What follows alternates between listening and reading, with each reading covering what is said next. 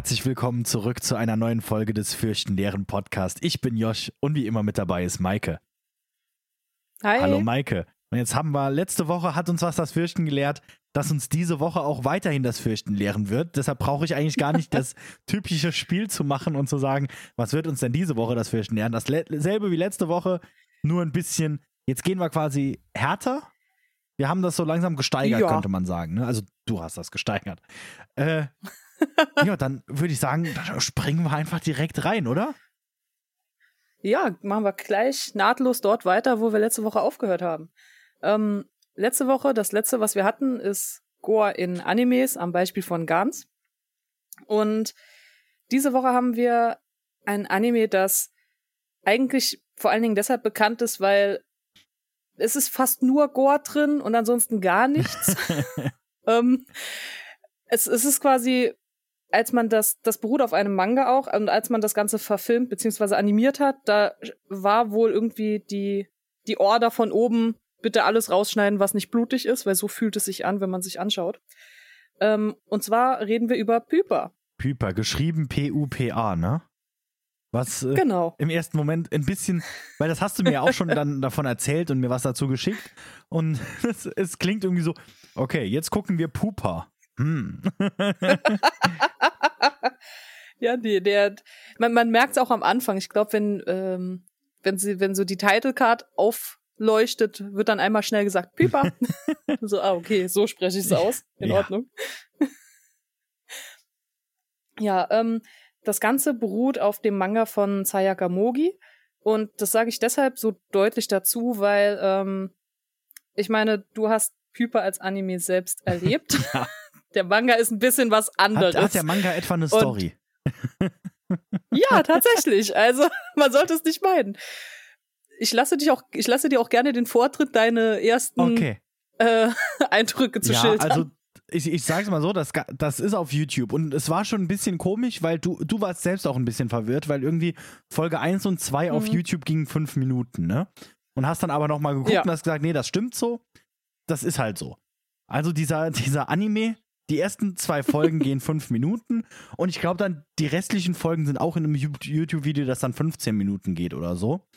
Ähm, ja. und äh, ich habe da dann mal reingeguckt und es fühlt sich an, wie als wäre da vielleicht doch so irgendwie so Best-of-Pyper oder so, so die, die brutalsten Szenen aus Pyper und dann halt so äh, äh, äh, als YouTube-Video hochgeladen. Es ist sehr unzusammenhängend und einfach nur harte Szenen und wenn man dann wirklich sich genau drauf konzentriert, dann hängt das schon irgendwie alles zusammen. Und ich glaube, man braucht tatsächlich nicht mehr, um eine Story zu erahnen.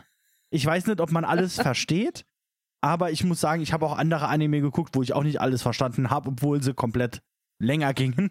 Von daher, ähm, und ja, es ist einfach, es sind sehr kurze, sehr brutale Szenen ähm, aneinandergereiht äh, mit kurzen Dialogen zwischendurch. Ja, das, das kommt leider ungefähr hin. Ähm, vielleicht, also allgemein die Grundstory ähm, besteht aus einer Beziehung zwischen Bruder und Schwester, kleine Schwester, großer Bruder. Ähm, der Bruder Utsuzu will unbedingt immer auf seine kleine Schwester Yume aufpassen. Das wird von Anfang an eigentlich sofort klar gemacht, so ja, er muss sie quasi vor allem und der Welt beschützen. Und dann kommt das erste, was merkwürdig ist, weil sie gehen immer zusammen nach der Schule nach Hause. Mhm. Und der Anime macht das sehr klar. So, ja, ich muss ja auch immer auf die aufpassen. Also sieht man, wie die Schwester alleine durch den Park geht. Und der Bruder ist nicht dabei. Und man denkt sich schon so, hm, okay, war wohl nicht weit her mit immer auf die Kleine aufpassen, weil sie kann ja offensichtlich auch allein nach Hause. Ähm, Im Park trifft sie eine Frau mit einem schwarzen Kleid, einem schwarzen Hut und einer Katze, die aussieht, als hätte man sie einmal so zusammengenäht, nachdem sie auseinandergefallen ist. Und ähm, die Frau sagt zu ihr, Mädchen, pass, vor, pass auf, geh nicht zu den roten Schmetterlingen. Und dann geht sie weiter. Und Jume ist sehr verwirrt. Aber das nächste, was sie sieht, ist ein roter Schmetterling. Also sie hat quasi gar keine Möglichkeit auszuweichen. Und dann denkt sie sich, oh, guck mal, wie schön rote Schmetterlinge. Dann kommt ein Hund aus dem Gebüsch. Der knurrt kurz und dann platzt er einfach. Und äh, es erinnert mich ganz kurz schon ein bisschen an eigentlich an Märchen. Und übrigens entschuldigt die Feuerwehrpolizei im Hintergrund, die äh, ich wohne hier in einem Ghetto, da passiert das. ja, die kommen Ja. dich holen. Genau. Äh, nee, also ähm, was ich äh, wa- was ich sagen wollte, das ist ja eigentlich so ein bisschen was, was wir schon aus Märchen und griechischen Sagen auch so ein bisschen kennen und auch schon drüber im Podcast gesprochen haben. Dieses äh, äh, mach das ja nicht. Schnitt zu, er Mhm. macht's. Und äh, ja, weiter. ja, das, das ist hier so ähnlich. Ähm, es gibt auch wieder einen Schnitt, nachdem dieser Hund plötzlich ja geplatzt ist. Vor allen Dingen, man muss dazu sagen, er platzt nicht nur, er transformiert sich in irgendwas Mhm. anderes. Und man sieht aber nicht so genau, was das ist. Ähm, das nächste, was man sieht, ist, dass Uzuzu plötzlich doch im Park unterwegs ist und zu seiner Schwester rennt. Und ähm, zuerst sieht es aus, als wäre die Schwester irgendwie verletzt. Dann stellt man allerdings fest, so als er sie auf den Arm nimmt, sie ist nicht nur verletzt, mit ihr stimmt was nicht, weil auch seine Schwester pl- explodiert. Ja, so ein bisschen, Ähm, es sieht so ein bisschen aus, als würde sie von einem Schwert quasi gezweiteilt. genau. Aber dann spritzt halt anime-mäßig, das sieht man in Anime relativ häufig, so in, äh, Mhm. also mehr Blut, als man jetzt äh, in, in der Regel erwarten sollte. Ja.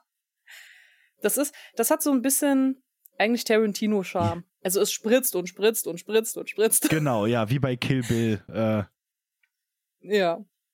Und dann ist wieder ein Schnitt, weil die Schwester hat sich plötzlich transformiert. Und jetzt ist die Schwester ein Monster. Und das Monster möchte durchgehend Menschen fressen. Und der Bruder will natürlich nicht, dass sie weiter jetzt hier auf die Leute im Park losgeht. Also stellt er sich dazwischen und sagt, nein, ich kann dich beruhigen. Alles ist gut, du bist kein Monster. Und dann frisst sie ihren Bruder.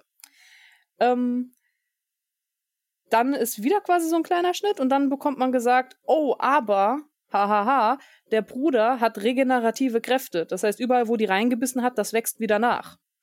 Dann kommt nochmal die nette Frau mit der Katze und dem Hut vorbei und sagt, ja, ich habe folgenden Vorschlag. Damit deine Schwester nicht die ganze Zeit Leute frisst, lass du dich doch von ihr fressen. Das klingt, als könnte es funktionieren.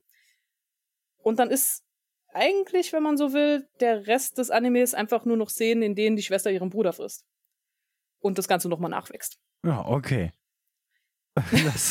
So ganz grob gesagt. Es gibt auch, wobei es gibt eine sehr schöne Rückblende, ähm, in der aus der Sicht der Mutter beschrieben wird, dass sie schon immer wusste, dass mit ihrer Tochter was falsch ist. Und dann sieht man die Tochter so als Baby über den Teppich krabbeln und dann fängt sie so einen kleinen Vogel und frisst den einfach auch komplett. Was sehr unterhaltsam und, aussieht. aber dass, dass dem Aber, Bruder ja. Körperteile nachwachsen, das ist nichts Besonderes. Ist das in Japan so? Passiert das häufiger? Die, ich weiß nicht, warum die Mutter sich daran nicht stört. Also der Anime erklärt es auch nicht so hundert. Der Anime sagt an einer Stelle einfach, ihr seid beide mit dem Pyper-Virus infiziert. Punkt. Ah, Und dann, okay, jetzt sind wir alle vollkommen im Bilde, weil ja, das kennt natürlich. Natürlich.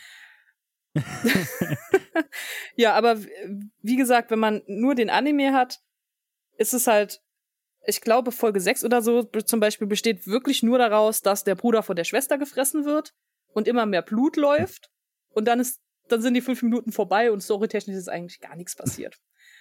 Und ich habe zuerst einfach gedacht, oh, das ist lustig, ich schaue mir den Anime an und sag was dazu. Und dann bin ich doch mal irgendwann auf die Idee gekommen, vielleicht liest du doch mal den Manga. Mhm. Einfach nur aus Interesse. Und dann habe ich festgestellt, dieser Anime ist eine Katastrophe. ähm, zum ersten, die Timeline des Animes ist einfach auch durcheinander. Also, der Anime erklärt dir manche Sachen erst später, die das Manga dir eigentlich ganz am Anfang sofort erklärt, damit du weißt, worum es geht. Ich weiß nicht, warum sie das geändert haben. Das ist einfach merkwürdig. Dann haben sie teilweise Dinge rausgeschnitten und ich dachte zuerst, oh, vielleicht haben sie diese ersten Szenen rausgeschnitten, weil es da um häusliche Gewalt geht.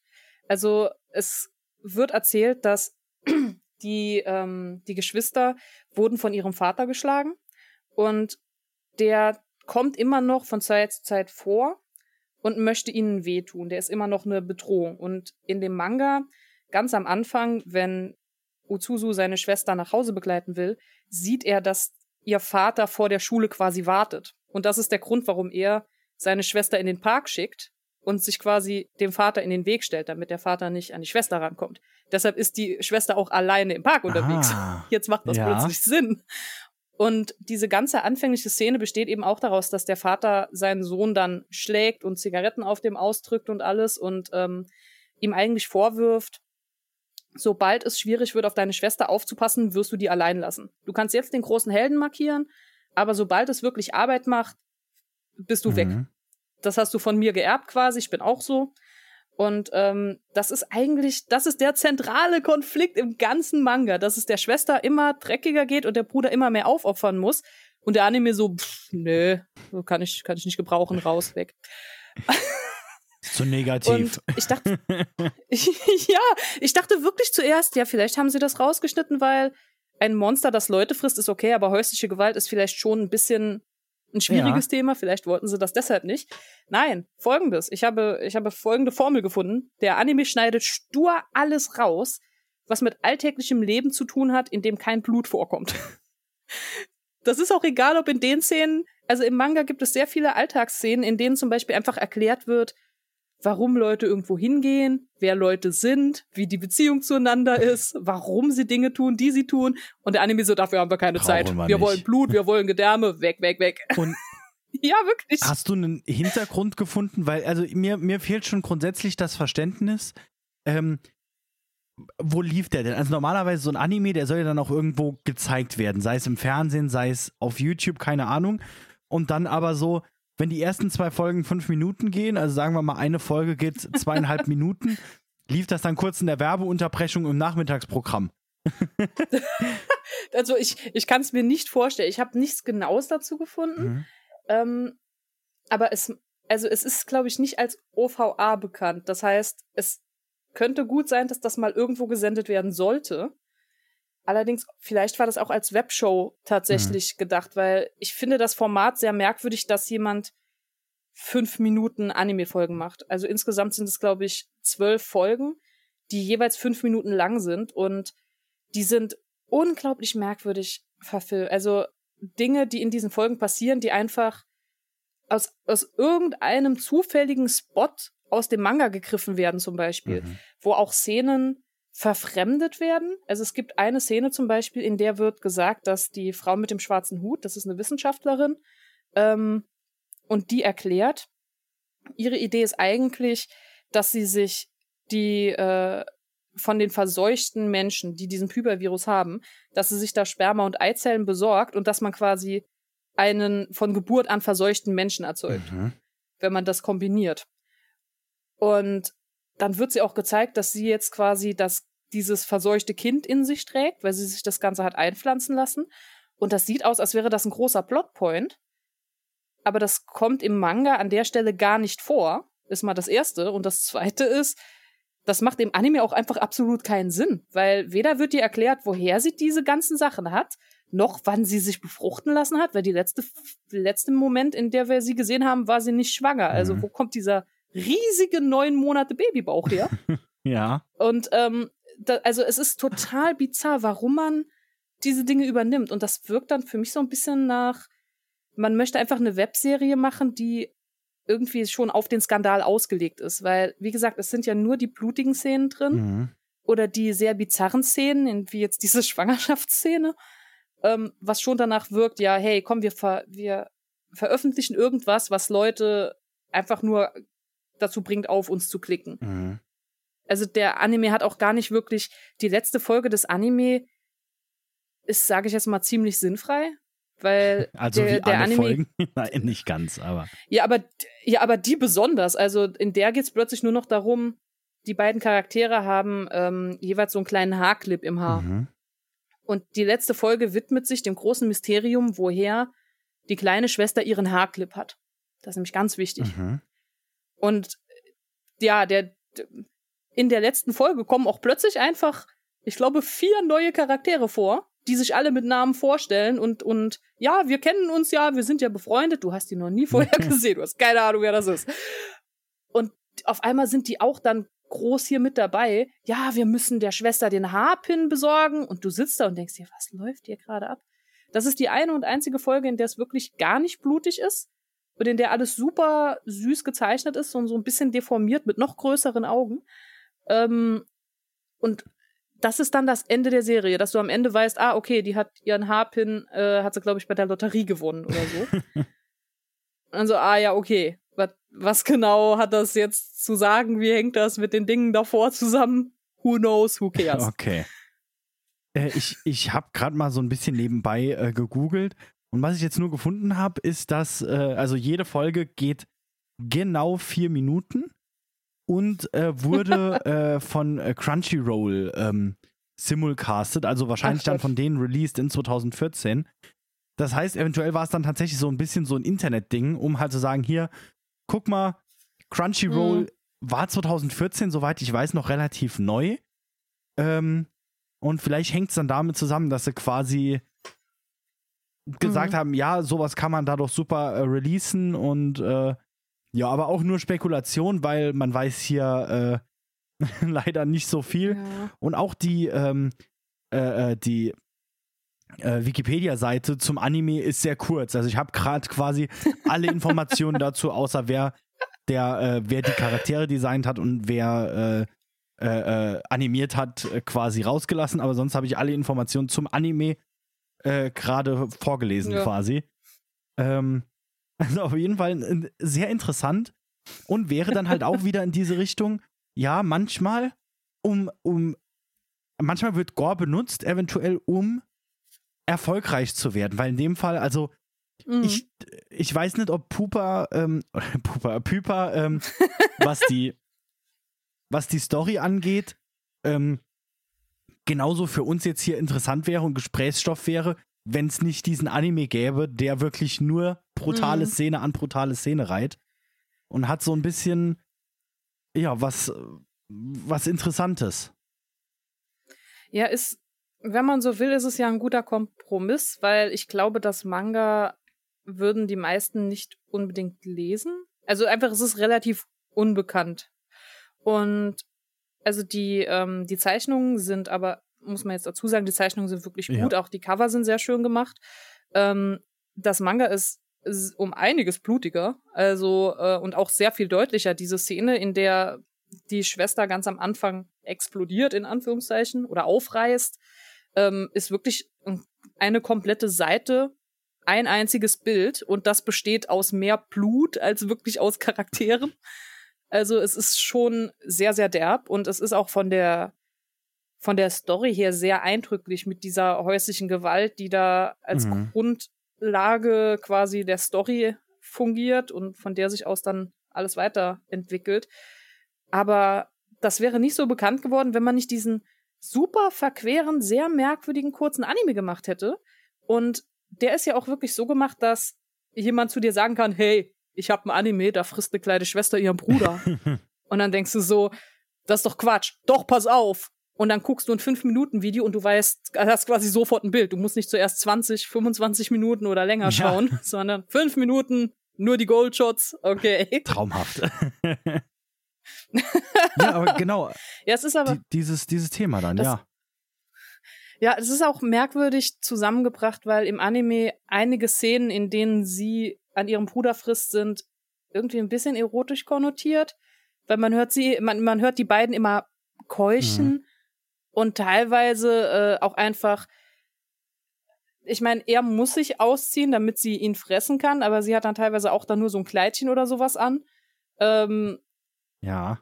es gibt eine Szene, in der er merkwürdigerweise einfach feststellt, so, oh, ich mag den Blick, den sie hat, nachdem sie an mir gefressen hat. Dann sieht sie erwachsen aus, wie eine Frau. Und du denkst dir so, was ist denn jetzt los? Äh, ja, ähm, okay. Also sehr, sehr merkwürdig. Das ist auch wieder, das ist spezifisch nur für den Anime, lustigerweise. Also ich habe die Szene im Manga auch gelesen. Mhm. Und im Manga ist das sehr viel selbstreflexiver, weil er im Manga auch sagt, sie sieht ganz anders aus, sie sieht viel erwachsener aus. Und dann selber denkt so, das sind eigentlich Sachen, die man nicht denken sollte. Was ist verkehrt mit mir? Und dann quasi so drüber überlegt, so, okay, das wird jetzt gerade merkwürdig, äh, irgendwas stimmt hier nicht mit mir. So, okay, das ist wenigstens bewusst, was passiert. Sag mal, bei dir wird hier gerade auch, wird die Stadt Ich, ich abgebrannt. weiß auch nicht, vielleicht haben wir hier, es hat heute Morgen geregnet. äh, ich, ich weiß ja nicht, was heute los ist. Kommt die Flut Ich- zu euch. Ich kann es versuchen, ein bisschen rauszuschneiden nachher im Hintergrund. Wobei jetzt, wo wir jedes Mal drüber geredet haben, vielleicht lasse ich die Sirenen einfach drin und sage so, so. Aber also ich, bin, ich bin wirklich, äh, ich, ich verstehe dich kaum noch, weil es hier so laut ist und ich habe Kopfhörer auf. Ach du lieber Gott. Also, äh, nächstes Mal mache ich dann das Fenster zu, aber dafür ist es heute zu warm und schwül. Das geht einfach nicht. Also. Okay. Kommen wir zurück äh, äh, zu, zu, zum Anime. Ähm, sollen wir dann zum nächsten springen oder haben wir hier noch was? Ähm, ja. Nee, wir können zum nächsten. Okay. Da warst du ja fleißig. Das hast du ja heute fertig Genau, geschaut, habe ich extra- gehört. Verlässlicher Quelle. Extra heute Morgen, aber ähm, äh, äh, so, soll ich dann wieder mal äh, kurz so meine, meine Eindrücke zur Story äh, machen, bevor, also und dann reden wir tiefer drüber, was du genau drüber weißt. Ja. Okay. Ja ich habe einen Anime äh, geguckt, weil du hast den auch schon also mehrfach angesprochen, so im Privatgespräch, dass das dich allgemein sehr interessiert. Ähm, ja. und außerdem ähm, äh, äh, von ähm, äh, die, die Jazz von Grabes äh, Stille hat mir auch nochmal dazu geschrieben, hat gesagt, ja, hier äh, redet doch mal darüber. Äh, oder Gute oder das ist ein guter, äh, ist was Gutes. Und dann habe ich, hab ich mal geguckt. Und der ist halt auch auf Crunchyroll. Der heißt Corpse Party. Um genau zu sein, Corpse Party Yay. Tortured Souls. Und äh, also ich wusste schon beim Reingehen soweit, ähm, dass es auf einem Videospiel basiert. Sogar auf einem Videospiel, das damals im, im RPG Maker äh, erstellt wurde, das erste. Aber ich habe dann, ich hab dann sogar eben noch kurz äh, auf YouTube mal so Let's Plays von dem ersten Spiel angeguckt. oh. Da habe ich tatsächlich aber nicht viel Gore gefunden, weil es irgendwie 90% der Clips sind wohl einfach nur die Schüler in einem Klassenraum, äh, die dann wahrscheinlich irgendwas halt irgendwelche Rätsel lösen müssen, ne? Aber äh, zum Anime.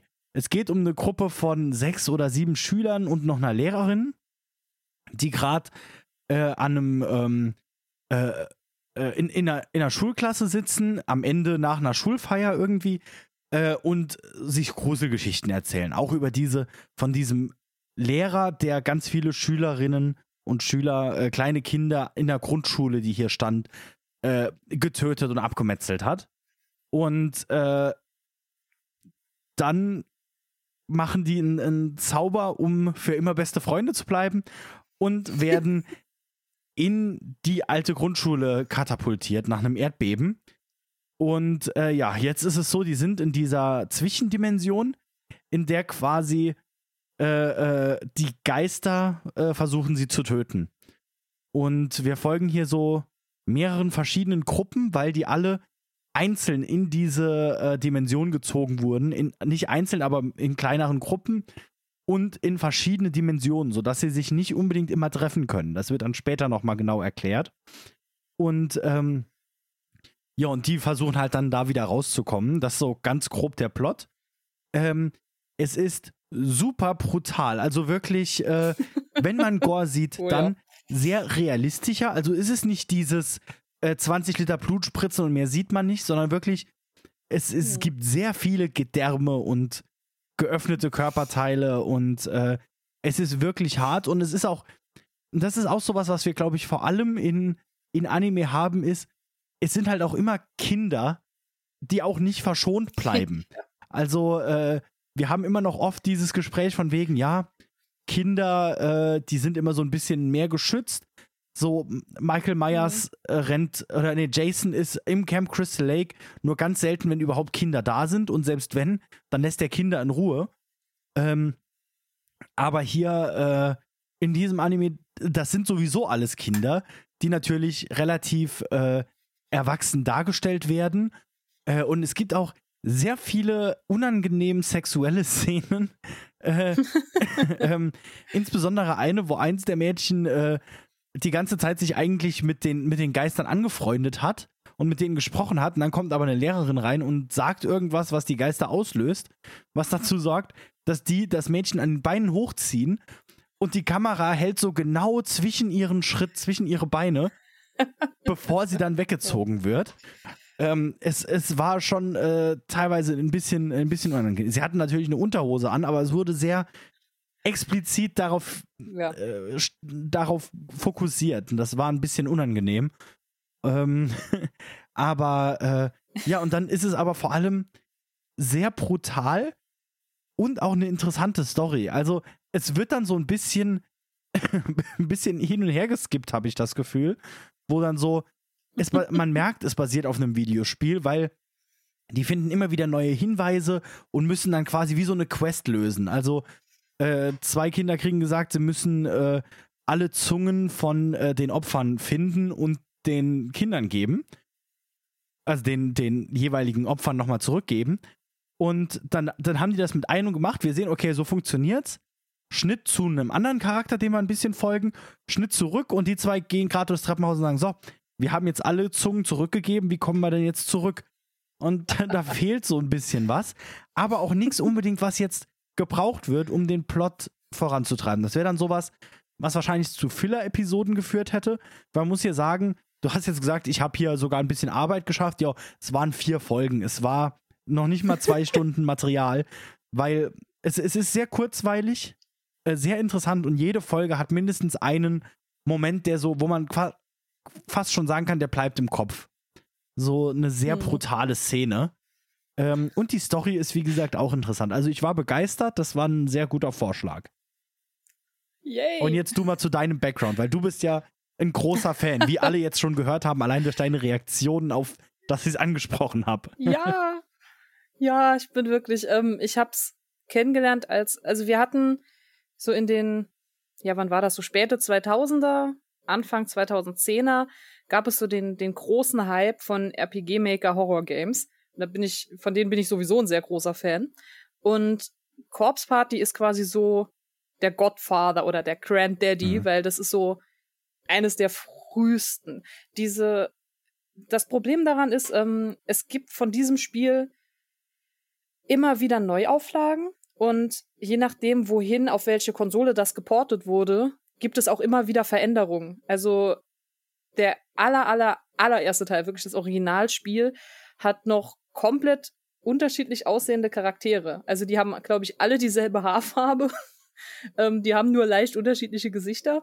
Das sind auch nicht so viele Charaktere, wie es später werden. Und die Story ist sehr viel kürzer, weil ich glaube, das erste Spiel ist aus den 90ern noch. Das, also das ist wirklich schon äh, eine ganze Ecke Das habe ich auf jeden Fall noch rausgefunden. Das erste Spiel ist aus ähm, 1996, beziehungsweise ist das ja. eins der Daten. Da ist es immer so ein bisschen, ne, gerade so diese Indie-Spiele, wann die dann genau erstellt mhm. wurden, wann die rauskamen. Aber es hat wohl bei einem RPG-Maker-Contest den zweiten Platz äh, gemacht. Genau. Und äh, kam, kam damit raus. Aber um, um mal kurz einzuwerfen, ähm, äh, äh, das Spiel kam 1996 raus und wurde mit dem RPG Maker erstellt. Es hat sehr, und der mhm. RPG Maker, mit dem habe ich auch schon mal ein bisschen rumexperimentiert. Ich finde das auch sehr interessant, was man damit alles machen kann. Ähm, und es hat so sehr viele, gefühlt sehr viele Ähnlichkeiten zu Pokémon, wie das Ganze aufgebaut ist. Also grundsätzlich RPG Maker Spiele. Ich habe jetzt nicht genug von ja. diesem Spiel gesehen, aber auch und halt Final Fantasy ist auch so das, ne? Man läuft alleine ja. durch eine Sprite-Welt und dann gibt es Kampfszenen, wo dann hingeschnitten wird und dann sind das halt Kampfbilder. Das wird jetzt wahrscheinlich hier ein bisschen wegfallen. Das, genau, also mhm. du hast hier ähm, keine Kämpfe mhm. per se, sondern aber du hast dieses grundsätzliche Layout, dass du von oben auf die Karte quasi drauf schaust, mhm. ähm, dass das alles so ein bisschen 2D aussieht. Ja. Auch wenn du hinter Gegenstände laufen kannst natürlich. Ähm, du hast die typischen Auswahlmöglichkeiten, dass du Gegenstände benutzen kannst. Ich glaube sogar ganz am Anfang konnte man auch Magie, hatte man Magie irgendwie auch mhm. noch mit drin, weil das in RPG Maker einfach vorgesehen war. Auch wenn die Charaktere eigentlich nicht zaubern können, ja. aber gut. Ähm, und das wurde erst in späteren Entwicklungen rausgenommen. Okay. Das Problem ist, und deshalb ist es schwierig, bei Corpse Party durchzublicken. Ähm, dieses Anfangsspiel kam wirklich sehr gut an und dann wurde das nochmal neu gemacht. Und dann wurde da ein bisschen was an Story und Charakteren dazugetan und es wurde auf eine andere Konsole geportet. Das kam auch gut an, also wurde es nochmal geportet und nochmal und nochmal und immer kam nochmal irgendwie ein bisschen was dazu und inzwischen ist dieses Franchise, ich glaube, also ich habe jetzt zwölf Spiele, glaube ich, gezählt, ähm, zwei Realverfilmungen, vier verschiedene Manga-Serien und zwei verschiedene Animes. Und noch dazu gibt's einen ganzen Haufen Romane. Und also irgendwann, das Problem ist, dadurch, dass die meisten Spiele aus dieser zwölfteiligen Spielereihe einfach nur das Anfangsspiel sind, nur nochmal neu mit ein bisschen anderer Grafik und mehr Story, ja. ist es sehr schwierig, die alle auseinanderzuhalten. Ja, das, das habe ich mir auch gedacht. Das Problem ist auch teilweise, das Richtige zu finden, weil die dann auch teilweise alle einfach nur mhm. Corpse Party heißen. Und äh, Ja. ich wollte zum Beispiel dann bei YouTube halt mal sehen, wie denn das erste aussah und wollte so ein bisschen Let's Play suchen oder so. Dann habe ich Let's Play Corpse Party und da gibt's halt Tausende, aber das sind halt dann alles auch meistens dann sehr späte Adaptionen, die dann eher in diese, wir haben letzte Woche drüber gesprochen, diese Dating-Sim-Version geht so in diese Richtung, weil so Mhm. sieht's ein bisschen aus von den Vorschaubildern. Es, ja, es hat, ähm, also es ist immer noch durchgehend äh, ein RPG. Mhm. Also zumindest die, der hauptsächliche Corpse Ja. Nennen wir ihn jetzt mal.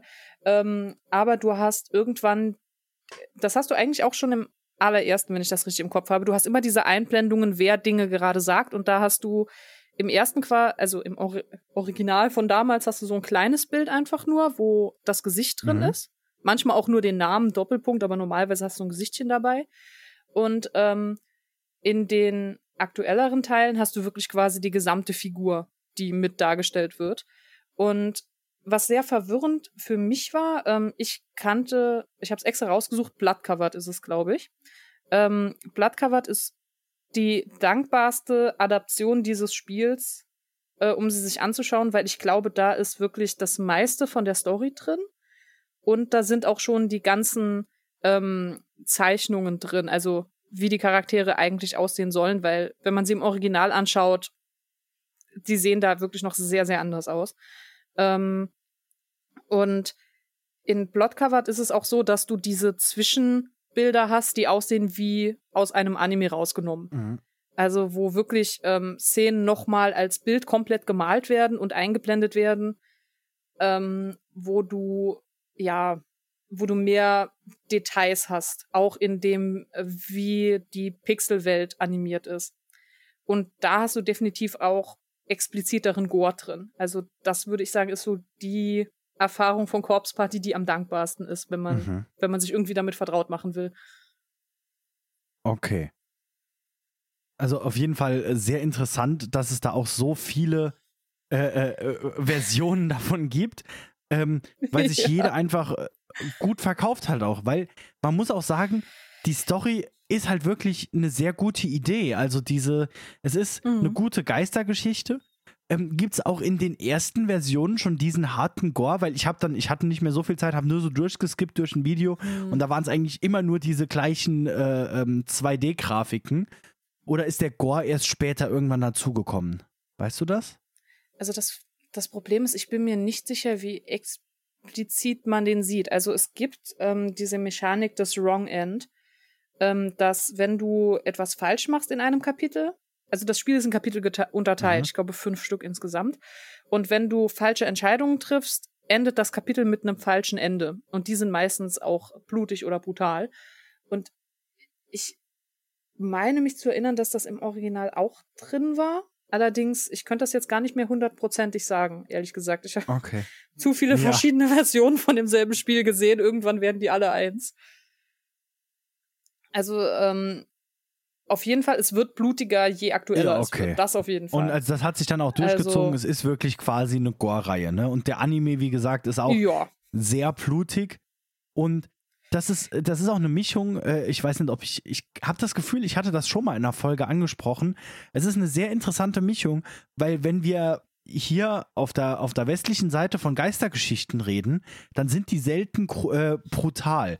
Wenn man was mit Geistern zu Mhm. tun hat, dann sind das meistens Wesen, die können dich gar nicht anfassen oder nur in bestimmten Umständen und meistens ist es, es ist selten blutig. Obwohl wir halt, selbst Mhm. bei Harry Potter reden wir vom fast kopflosen Nick, der seinen Kopf aufklappen kann und der Hals guckt raus. Aber selbst das wirkt irgendwie nicht so blutig. Ähm, während wir Mhm. hier gerade in Anime und gerade in japanischen Horrorfilmen allgemein, da sind Geistergeschichten allgemein, habe ich das Gefühl, vertretener. Und auch, dass die mal sehr blutig sind, weil diese Geister wirklich sehr an, in die Ja. Nähe kommen und sehr äh, aggressiv sein können, quasi.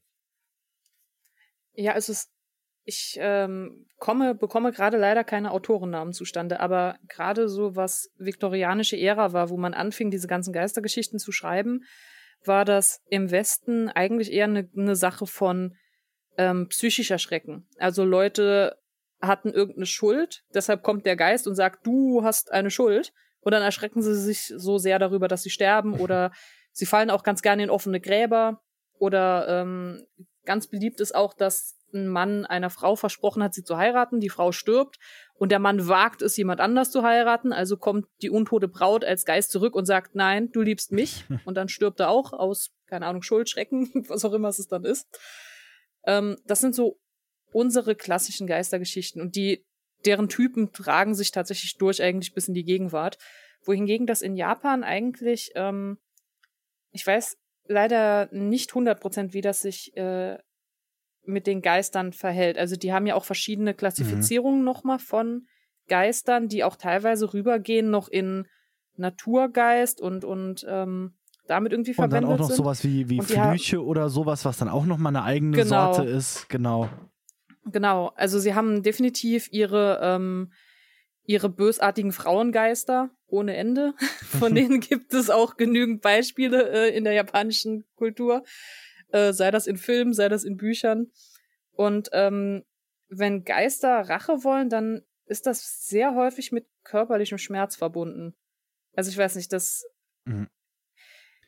das ist sehr interessant eigentlich, dass die Geister dort wirklich auf das Körperliche übergreifen. Mhm. Ähm, das muss nicht immer mit Gore verbunden sein, aber jetzt so wie bei, also bei Corpse Party ist es ja auch schon einer der Geister äh, von so einem kleinen Kind hat zum Beispiel nur so die untere Hälfte seines Schädels, die obere Hälfte fehlt einfach.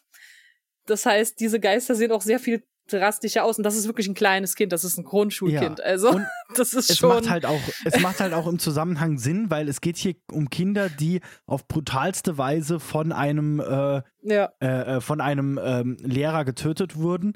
Äh, ich will jetzt nicht zu viel spoilern, Ja. ne? Ähm, und äh, auf, die, auf der anderen Seite, was ja auch, ich glaube, das ist auch was, was gerade im, im Japanischen sehr gerne benutzt wird, ist dann dieser, dieses das Hässliche und Entstellte als das Böse. Und dann haben wir auch im Anime von Corpse Party zum Beispiel dann die, ähm, die, äh, das eine Mädchen, das dann nochmal normal und lieb aussieht, wenn sie dann quasi gerettet wurde. Ähnlich wie es auch bei The Ring zum Beispiel der Fall war, wo es dann heißt, ja. du hast mich gerettet und dann sieht sie wieder aus wie ein hübsches, braves Mädchen und nicht mehr wie die böse Samara. Äh, Ja, die Sadako äh, genau. äh, von Corpse Party. Der ist auch original derselbe Frauen- oder, oder Mädchentyp. Also der, der böse Geist hat natürlich auch ganz lange schwarze Haare, die immer vorm Ja. Gesicht hängen. Das, dass man immer Das nur dann ein so. Auge groß aufblitzen sieht. ja, Genau. genau das. Ja. Also auf jeden Fall ist ein sehr, das ist nochmal so ein Thema, das haben wir jetzt gar nicht vorbereitet, Geister in Horrorfilmen, wo wir eigentlich, oder Geister in japanischem Horror, wo wir dann irgendwann, wenn wir Mhm. mal eine Staffel über Japan machen, ähm, komplett Oh ja. in die Tiefe gehen können. Ja, wir planen für Da die gibt's auch- Zukunft.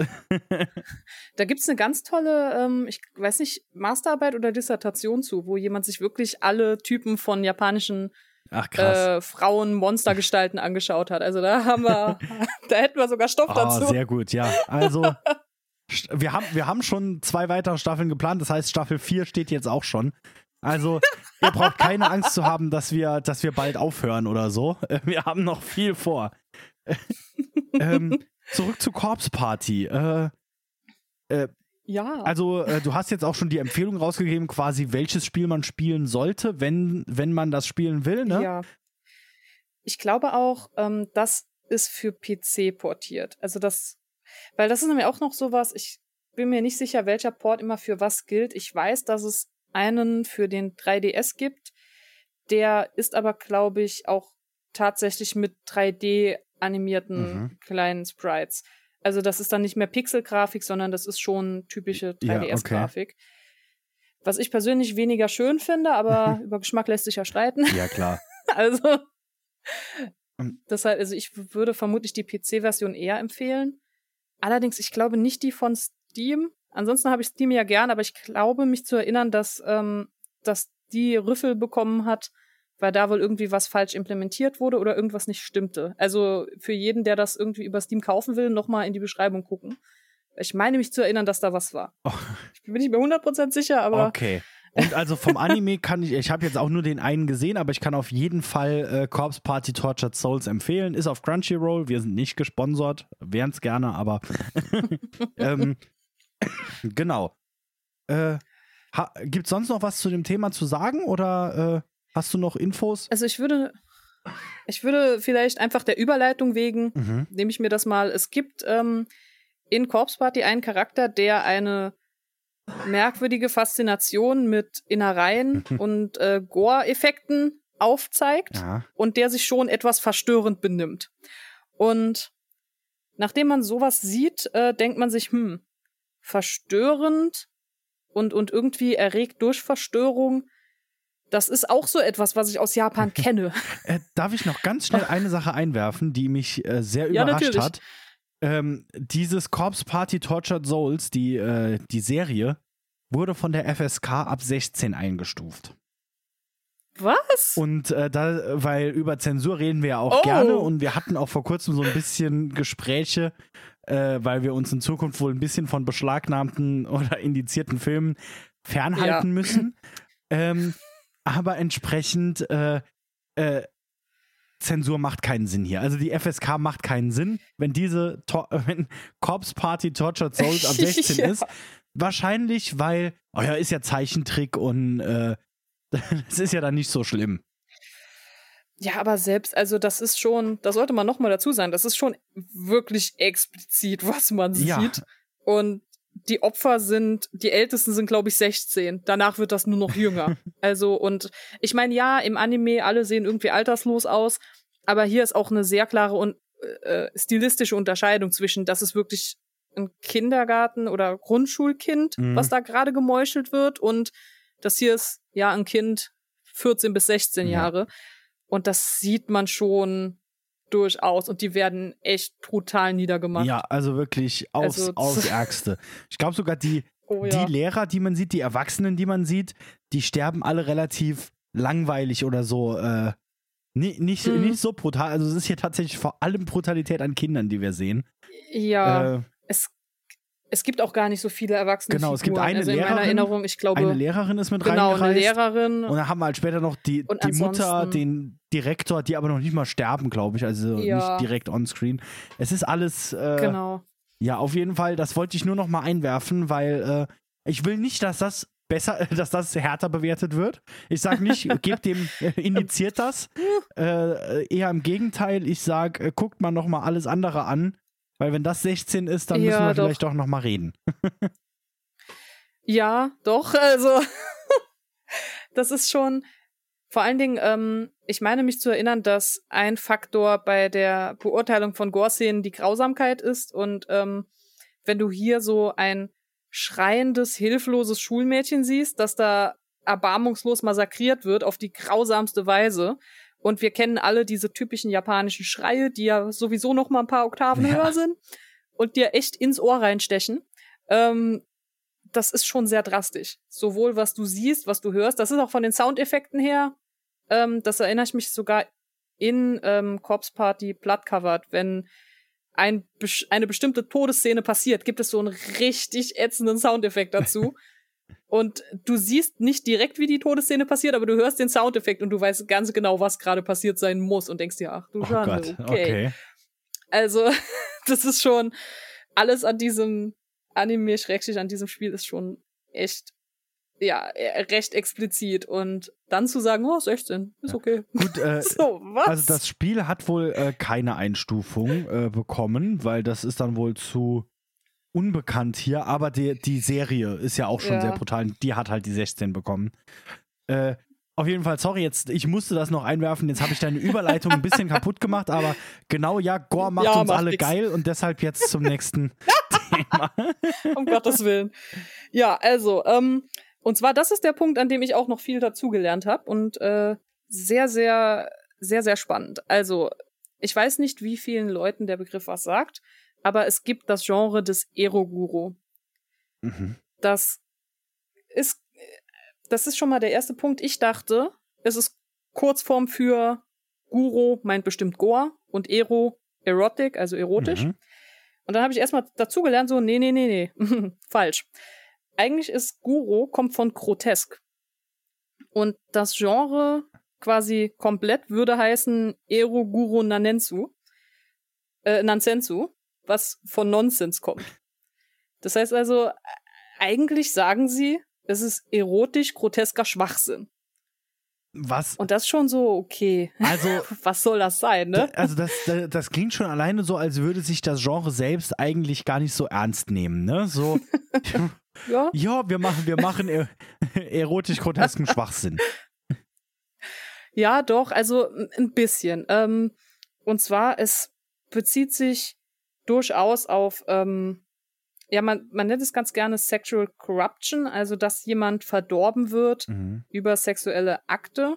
Sei das jetzt, dass der freiwillig oder unfreiwillig daran teilnimmt. Es geht aber vor allen Dingen um groteske Szenerien, die mit erotischen Szenerien zusammengebracht werden. Das muss nicht zwingend blutig sein. Das ist in seinen äh, in seinen bekanntesten, schrecklichsten Fassungen meistens mit, mit Blut und, und Gore und allem zusammengebracht. Das ist aber nicht unbedingt die Norm. Also man hat ähm, eigentlich mehr den Gedanken, dass die Grenzen deines Körpers äh, überschritten werden müssen im wörtlichsten Sinne. Mhm. Das heißt, es geht nicht nur darum, dass da eventuell jemand gefoltert wird beim Sex oder gefoltert wird zum sexuellen Vergnügen, sondern es gibt auch ähm, es gibt auch merkwürdige Plotlines, zum Beispiel einfach eine Frau, die ohne Kopf lebt. Und das ist einfach ein komplett, komplette Anime-Figur, die hat nur keinen Kopf. Das fehlt und die bewegt sich aber normal und die kann Sex mit Leuten haben.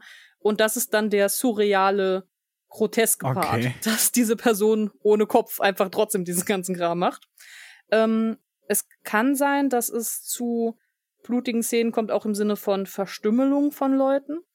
Das ist nicht zwingend der Fall. Es kann sein, dass es einfach nur Transformationen gibt, dass Leute sich körperlich plötzlich verwandeln in etwas anderes. Ähm, und das trägt dazu bei, was man meistens nicht so weiß, diese ganzen sehr merkwürdigen äh, Hentai-Genres, also von, ähm, von sexlastigen äh, Animes und Mangas, wie beispielsweise, ähm, ach, ich weiß nicht, wie das mit Fachbegriff heißt, aber wenn ein Partner besonders groß oder besonders klein Mhm. ist, also wirklich entweder winzig oder, oder ein Riese, ähm, das würde zum Beispiel auch da reinpassen, weil das einfach grotesk ist, dass so, so jemand Großes oder so jemand Kleines mit einer normal großen Person Sex Ja. hat. Und hier geht's wirklich um extreme Deformation. Also diese Personen sind dann, keine Ahnung, sind dann so groß wie, wie ein Finger oder sowas. Also so einfach, dass es absurd wird. Okay. Ähm, es gibt, habe ich mir jetzt sagen lassen, ähm, es gibt sogenannten Candy Gore in dieser Abteilung, der, ähm, der schon brutale Szenen darstellt, aber die Charaktere werden behandelt, als wären sie aus, aus einer Art Süßstoff Mhm. quasi. Also sie haben kein rotes Blut, sondern sie haben dann zum Beispiel, sie sehen aus, als würden sie im Inneren nur aus lila Gelee bestehen. Okay. Und das heißt, wenn man sie aufschneidet, das ist zwar schon ein brutaler Akt, aber das sieht halt nicht brutal aus, weil alles glitzert und ist knallbunt und leuchtet lustig und es gibt kein rotfarbenes Blut, sondern es gibt gelb und grün und blau und alle Farben des Regenbogens. ähm, das wäre Candy Gore, das ist auch ein Untergenre. Dann ähm, eigentlich wahrscheinlich das bekannteste Hentai-Genre kommt aus dem Eroguro. Das ist ähm, Tenta Tentakelpornos. Ja, okay. Ja, die, die kennt, glaube ich, hier Ähm. hat jeder schon mal gesehen irgendwie. Das ist auch eigentlich so gleichgestellt mit Hentai in der Regel, also für, für Ja. das gemeine Volk. Wo ich mich jetzt auch tatsächlich dazu Ja, zähle. Das, ich bin nicht so tief in Ja, meinem das- äh, Hentai-Konsum. Ähm, ich ich würde noch gern ja, aber das kennt Genau, man. ich würde noch gerne kurz einwerfen, weil das was ist, was ich mal bei einem äh, rausgefunden habe, während ich einen ja- japanischen Film geguckt habe. Hentai ist tatsächlich japanisch für pervers. Also äh, genau. entsprechend selbst das Ganze an sich, es geht hier nicht um einfach nur Sex, sondern schon irgendwie, es heißt schon pervers, ne? Wobei, äh, oder fließt das so Ja. ein bisschen zusammen Also- in dem Fall? Man sollte sagen, ähm, Hentai ist eigentlich normalerweise quasi der Überbegriff für alles, was explizite sexuelle Darstellungen hat. Wenn es nur sowas ist wie jetzt, wie du erzählt hast, dieser Panty-Shot, der passiert bei Corpse Party. Das wäre kein Hentai, das wäre edgy. Mhm. Und edgy meint, ähm, dass es schon eine sexuelle Konnotation hat, aber keinen ausgeführten Sexakt quasi. Ah, das das Ähm, ist sowas, da habe ich auch mal ähm, äh, äh, damals auf Netflix, da wollte ich mal gucken, weil me- mein Vater, der hat eine Zeit lang gerne Naruto geguckt und so Anime Und dann war ich im Wohnzimmer und dann habe ich auf, äh, auf Netflix, ähm, ich glaube, es hieß High School of the Dead oder sowas. Irgendwie Ah, so ein, ja. äh, äh, ähm, was halt ganz interessant klang, ne? In, in, äh, in Anime quasi in dem Zusammenhang. In Anime über äh, Zombie-Angriff auf einer Schule. habe ich gedacht, oh ja, das, das gucke ich doch mal an im Wohnzimmer mit der ganzen Familie. Äh, oder halt mit meinem Vater, der dann in der Nähe war. Und dann waren das die ganze Zeit äh, sehr, sehr vollbusige äh, Highschool-Schülerinnen, äh, die, äh, also die alle, glaube ich, Probleme beim Treppenlaufen hatten, äh, gefühlt. Ähm, Ja. und genau, es gab keinen Sex, es gab keine direkte Nacktheit, sondern immer nur so, dann hatten die mal auf einmal nur noch Unterwäsche an oder sowas, weil, keine Ahnung, Mhm. so, so Zeug. Und das hatte mich auch Genau. sehr, sehr äh, äh, stutzig gemacht. Ja, aber das ist, das ist ein gutes Beispiel für äh, typisch, typische edgy Und Momente. das wird ECCHI geschrieben, ne? Das ist dieses, hat nichts mit dem amerikanischen Genau. Edgy zu Ich glaub, tun, ja. sondern äh, nein, nein, ja, nein, genau, nein. okay. Nur noch Genau. mal so zum Also- Erklären für die Zuhörer. Genau. Aber Hentai meint auch nicht immer sofort, dass es irgendwas richtig abartiges, perverses ist, sondern Hentai ist auch einfach, zwei Leute haben Sex. Okay. Ganz normal nach allen Richtlinien der, der durchschnittlichen, äh, ja, der durchschnittlichen Sexnorm. Okay. Ähm, aber im Eroguru ist eben, im Eroguru will man dieses Groteske mit reinnehmen. Das kann auch darüber reinkommen, dass ein Sexualpartner oder beide besonders hässlich sind oder abnorm, dass das Gnome, Wichtel, irgendwie Geister, alles in die Richtung. Hauptsache, es wird grotesk. Und ähm, dazu zählt auch, es, das muss nicht zusammen vorkommen. Das ist auch noch so ein sehr lustiger Punkt des Eroguro. Wenn eine Geschichte sowohl erotische Elemente als auch groteske Elemente hat, die, wie gesagt, nicht unbedingt in derselben Szene zusammen sein müssen, Mhm. dann ist es auch Eroguro. Weil dann hat es ja von beidem etwas in der Geschichte drin. Okay, also wenn es quasi so bei Corpse Party jetzt doch noch eine Szene gäbe, wie wir sie oft in, in äh, Horrorfilmen oder in Actionfilmen kennen, wo dann zwei Charaktere gerade alleine sind und Sex haben oder so, dann wäre es quasi auf einmal Eroguro. Ja, ich schätze, dann würde man es dort Okay, einsortieren. ja. Ähm, und wie gesagt, also das muss nicht zwingend sein, dass Leute im Erogure ermordet werden oder dass Mhm. es blutig wird. Das kann auch wirklich einfach nur sehr bizarr sein. Ja, okay. Ähm, also das ist nicht unbedingt gegeben. Und ich würde an der Stelle auch einfach, weil ich das sehr interessant fand, so einen kurzen historischen Abriss machen, woher das Ganze kommt, Mhm. weil das ist tatsächlich sehr unterhaltsam, Sehr gern. bevor wir uns noch so ein paar Beispiele angucken. Vor allen Dingen, weil die Beispiele sehr merkwürdig werden und es ist kulturell wertvoll, Leute, wirklich, ich schwöre. ähm, ja, das, das hagelt jetzt ein paar Fremdworte, aber ich werde mich bemühen, die anständig auszusprechen. Ähm, und zwar, es gibt äh, Ukiyo-e, das sind japanische Holzschnitte. Also der bekannteste ist wahrscheinlich von Hokusai diese riesige Welle. Mhm. Ähm, und diese Ukiyo-e haben zwei interessante Unterformen. Und zwar werden die normalerweise sortiert nach den Thematiken, die sie darstellen. Das eine sind Shunga, das ist alles, was erotisch ist. Ähm, das heißt, Pärchen beim Sex, äh, die als Holzschnitt gedruckt wurden, wäre zum Beispiel Shunga-Kunst. Und die sind deshalb bekannt, weil derselbe Hokusai, der diese große Welle gemacht hat, hat auch den Traum der Fischersfrau gemacht. Und das ist quasi historischer Tentakelsex, weil da liegt eine nackte Frau, die davon träumt, dass ein Oktopus zwischen ihren Beinen sitzt. Und ich bin mir nicht sicher, ich glaube, äh, sie oral befriedigt, aber Ich gucke mir das jetzt also irgendetwas an. Sexuelles passiert definitiv. es ist von 1814, also es hat so tatsächlich so eine kleine. Es kann sagen, ich bin historische Kunst. Und äh, gibt's, gibt's dazu irgendwelche. Ach, das, das kenne ich sogar. Das habe ich sogar auch schon mal gesehen, glaube ich. Hm. Gibt's dazu irgendeinen äh, Hintergrund, wie es dazu kam? Bestimmt. Ich weiß den gerade Okay. nicht, aber es gibt den. Weil, also das ist jetzt Ich schon glaube- was, äh, was ja, äh, äh, was man mal gerne. ich ich kann es noch nicht mal umschreiben. Also klar, irgendjemand wird sowas äh, wollen, aber ähm, es ist ja jetzt nicht so der, der Standard. Ja, es ist schon ein bisschen, äh, es, es springt einem ins Auge, weil es etwas hat man, hat man so eine. Ausstellung von demselben Künstler sagen. und hier eine wirklich schön in Holz geschnittene Welle und rechts daneben diese Frau, die von also die, die Bilder werden mir hier bei Google dann direkt auch nebeneinander angezeigt und es ist sehr schön so, äh, äh, dann die, diese Frau, die ja von, von so einem Krakenwesen äh, oral befriedigt wird. Das hat so ein selbes, es ist beides was mit Wasser, ne? Äh, ja. Ja. Also ich bin mir nicht sicher, ich glaube, es beruht auf einer Erzählung, aber da Okay. möchte ich bitte nicht zitiert werden, weil da müsste ich jetzt echt raten. Ähm, das Interessante ist, dass Shunga-Künstler, ähm, also der Hokusai ist kein Shunga-Künstler, der hat nur auch mal was Erotisches gemacht. Der hat ansonsten eigentlich sehr viel Naturdarstellungen und ähm, Darstellungen von Städten und von gesellschaftlichem Leben gemacht.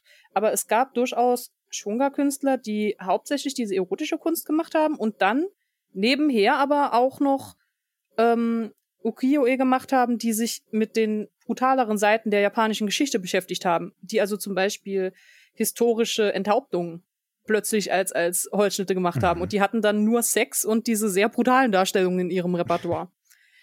ähm, es gab irgendwann auch diese Überschneidung davon, dass es im Shunga plötzlich brutalere Darstellungen gab. Also, dass Sex plötzlich nicht mehr etwas war, was zwei Leute willentlich miteinander machten, sondern da wurden dann Vergewaltigungen dargestellt, bis hin zu, und ich zitiere, erotischer Kreuzigung. Ähm, Frag mich nicht, was man sich darunter vorstellt, aber wahrscheinlich das an, was man denkt. Okay, ja, äh, ich bin, ich bin voll bei dir. Äh, Kreuzigungen haben immer irgendwie was Erotisches. Sowieso schon. Ja, so, Man hat meistens nicht viel an. oh Gott. Okay. Ja, ähm, jedenfalls damit zusammenhängend, ähm, es gab dann das Genre der Muzane. Ähm, Muzan bedeutet so viel wie Grausamkeit oder Abscheulichkeit und die wurden auch als blutige Drucke bekannt. Ähm, da ging es nicht mehr unbedingt darum, historische Ereignisse zu zeigen, sondern wirklich erstmal blutige und brutale Ereignisse zu zeigen. Ähm, die wurden so späte Edo-Periode begann das Ganze. Und ich habe jetzt extra nachgeschaut, weil ich die Perioden nämlich nicht mit Jahreszahlen sonst so gut kann. Ähm, man kann sagen, von 1603 bis 1867 geht die Edo-Periode. Das heißt, wahrscheinlich in Richtung 17. bis 18. Jahrhundert, dass das begann mit diesen blutigen ähm, Drucken. Und die gelten eigentlich als das erste große Beispiel dafür, dass es historischen Eroguro gab Mhm. weil es ging durchaus darum, groteskes, brutales darzustellen, aber das wurde irgendwann auch verknüpft damit, dass man schöne und attraktive Leute da eingefügt hat und dass das Ganze so eine sehr merkwürdige erotische Note bekommen hat. Mhm.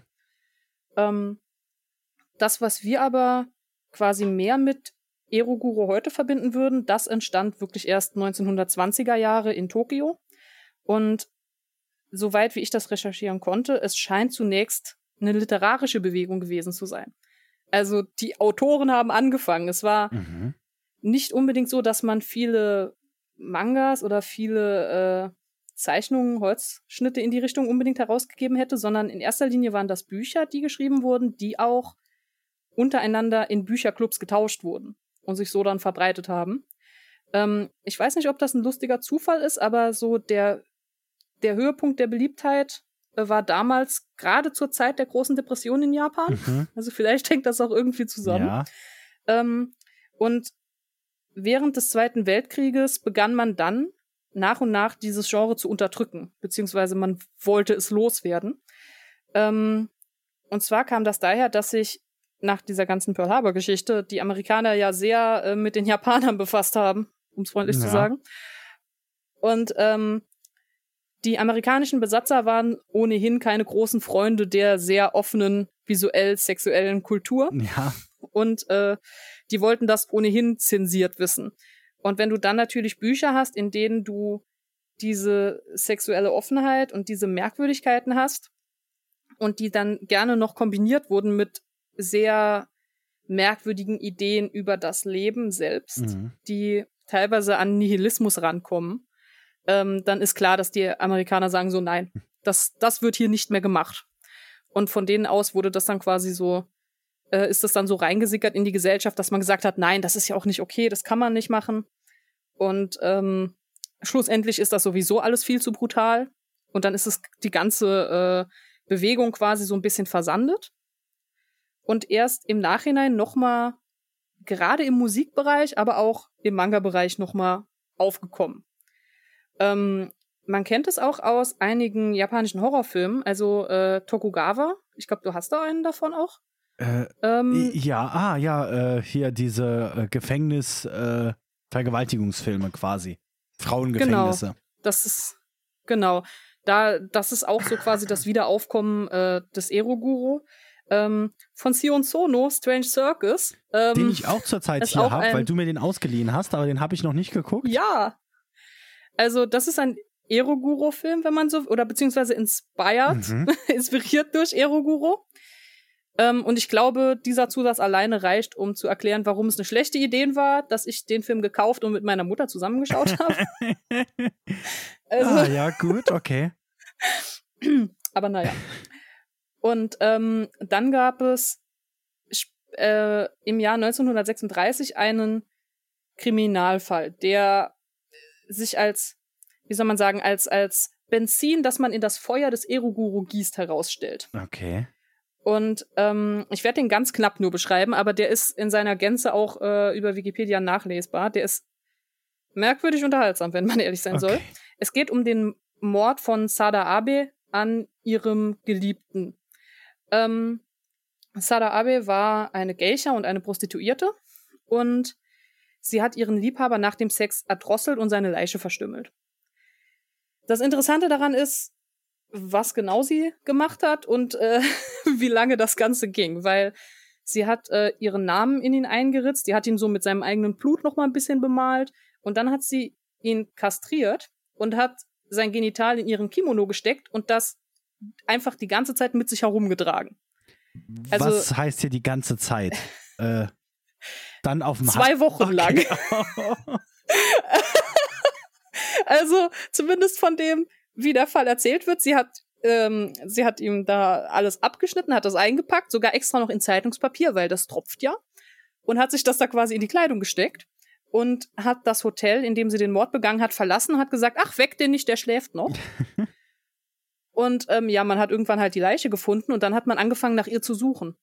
Und sie hat sich in einem anderen Hotel irgendwann eingemietet. Und zwei Wochen später kam die Polizei zu diesem Hotel und hat sie gefragt eben, äh, ob sie Sada Abe kennt. Und hat sie gesagt, ja, das bin ich. Und die Polizei hat ihr das nicht geglaubt, weil die Polizei dachte so, wir wissen ja, warum wir die Frau suchen, die ist mordsgefährlich, die wird sich verstecken, die sagt doch nicht zu uns, ja, bin ich, sobald wir klopfen kommen. Und dann hat sie gesagt, Moment, ich kann das beweisen und holt den, den abgeschnittenen Penis und zeigt den, sagt, tada, seht ihr? das bin wirklich ich. Oh, okay. Ähm, und dann wurde so, es wurde sehr viel eben gefragt, so, warum hast du das gemacht? Was ging da in der vor? Und dann hat sie alles Mögliche erzählt von, ja, sie hat den Mann einfach sehr geliebt. Er war verheiratet und wollte seine Frau nicht verlassen für sie. Und sie, ihr ging es danach ja auch schlecht. Sie wollte schon Suizid mit dem Penis zusammen begehen. Da wollte sie den mitnehmen und von der Klippe springen. Aber immer wenn sie was erzählt hat, war das so sehr fixiert auf das Genital. Also das musste überall hin mit. Sie hat ja auch versucht, nur mit dem Genital zu schlafen. Es hat leider nicht so funktioniert. Also es ist es ist sehr, sehr bizarr. Und diese Frau war ein, ein Kassenschlager. Die Leute haben das gesehen und oh mein Gott. Es wurden Bücher über sie geschrieben, es wurde, äh, es wurden Filme über sie gedreht, das Ganze wurde von Künstlern gemalt und auf Leinwand verewigt. Also sie sind Volk, also wirklich ein Star quasi. Und mit ihr kommt natürlich noch mal dieses Genre des Eroguro ja. rein, weil diese Story hat beides. ja, zuhauf. ja. Also, und das ist quasi so der letzte große Burner in diesem Genre gewesen, was es nochmal echt entfacht hat, sodass es sich wacker bis heute durchweg gehalten hat. Also, und das war in den 30ern, sagtest du, ja? Das war, ja, 36. Okay, also an alle True Crime-Fans da draußen ne, und an alle True Crime-Podcaster, die uns zuhören, da könnt ihr mal eine Folge drüber machen. Äh, aber, oh ja, aber bitte hier auf Maike verweisen, die das Ganze euch äh, empfohlen hat. ähm, und aber auch ähm, ansonsten, also das ist mal ein, ein Fall ähm, verrückt. Und und das hat dann tatsächlich auch wirklich dazu gesorgt, dass das ganze Genre nochmal aufgef aufgefrischt wurde. Jetzt sagtest du, es gab auch Filme drüber. Ich Ja. als Filmfan muss jetzt natürlich fragen, damals schon direkt oder gibt es da halt inzwischen Filme drüber? Ähm, Weil irgendwie, wenn Also ich mir jetzt so vorstelle, so ein 40er Jahre japanischer, äh, wo sie nur Samurai-Filme gemacht haben, da dann einen über eine Frau, die ihren Mann tötet, den Penis abschneidet und mit sich rumträgt? Also ich weiß auch nicht, wie nah so am Verbrechen die waren, wenn sie das verfilmt haben, Ah, muss ich okay, dazu ja. sagen. Ähm, ich kann dir die Jahreszahl nicht mehr sagen, aber ich meine mich zu erinnern, dass die neueren Filme tatsächlich etwas seltener sind und dass wirklich damals, jetzt vielleicht nicht gerade in den 30ern noch, Mhm. aber 40er, 50er, 60er, also die, dass diese Zeitspanne sich ganz gerne noch mal drauf berufen hat, weil ähm, du hast eine, eine monströse Frau als Antagonistin und das ist sowieso was, was in Japan ein sehr interessantes Thema Mhm. ist. Und ich könnte mir gut vorstellen, dass das dann mehr darüber gemacht wurde, dass du den Wahnsinn einer Geliebten verfilmst, die ihren Mann erdrosselt nach dem Sex und dann, ja, irgend, irgendwie verstümmelt. Das muss ja nicht dezidiert das sein, was im Verbrechen passiert ist, aber zumindest, dass man das Mhm. zusammenbringt und sie dann auch, ähm, also es muss wohl auch so schlimm gewesen sein, dass man überall ihren Namen dran gehängt hat, dass sie, als sie aus dem Gefängnis rausgekommen ist, äh, versucht hat, zuerst mal ihren Namen irgendwie noch mal zu klären und äh, Mhm. das, das Ganze noch mal irgendwie unter Kontrolle zu kriegen und dann aufgeben musste und gesagt hat, ach, von mir aus. Hm. ja, okay. Ich bin das, äh, ich schreibe jetzt selbst eine Autobiografie und dann erkläre ich euch, wie das wirklich war. Oh Gott, okay. Also den Fall muss ich mir auf jeden Fall auch mal genauer angucken, weil das klingt sehr interessant und auch alles drumrum. Das, ja. Äh, und jetzt hast du noch, also jetzt sind wir mit der Geschichte, wenn ich das so richtig gehört habe, durch. Und jetzt Ja, hast du noch Beispiele von Eruguro. ja. Jetzt äh, mal vorab gefragt. Ähm, würdest du irgendwas davon Leuten empfehlen und wenn ja, aus welchem Grund? Also, also, weil da, das sollte man ja in sowas, wir, wir, wir zählen Ja. jetzt hier äh, äh, Geschichten auf und sagen, ja, guck das, guck das nicht.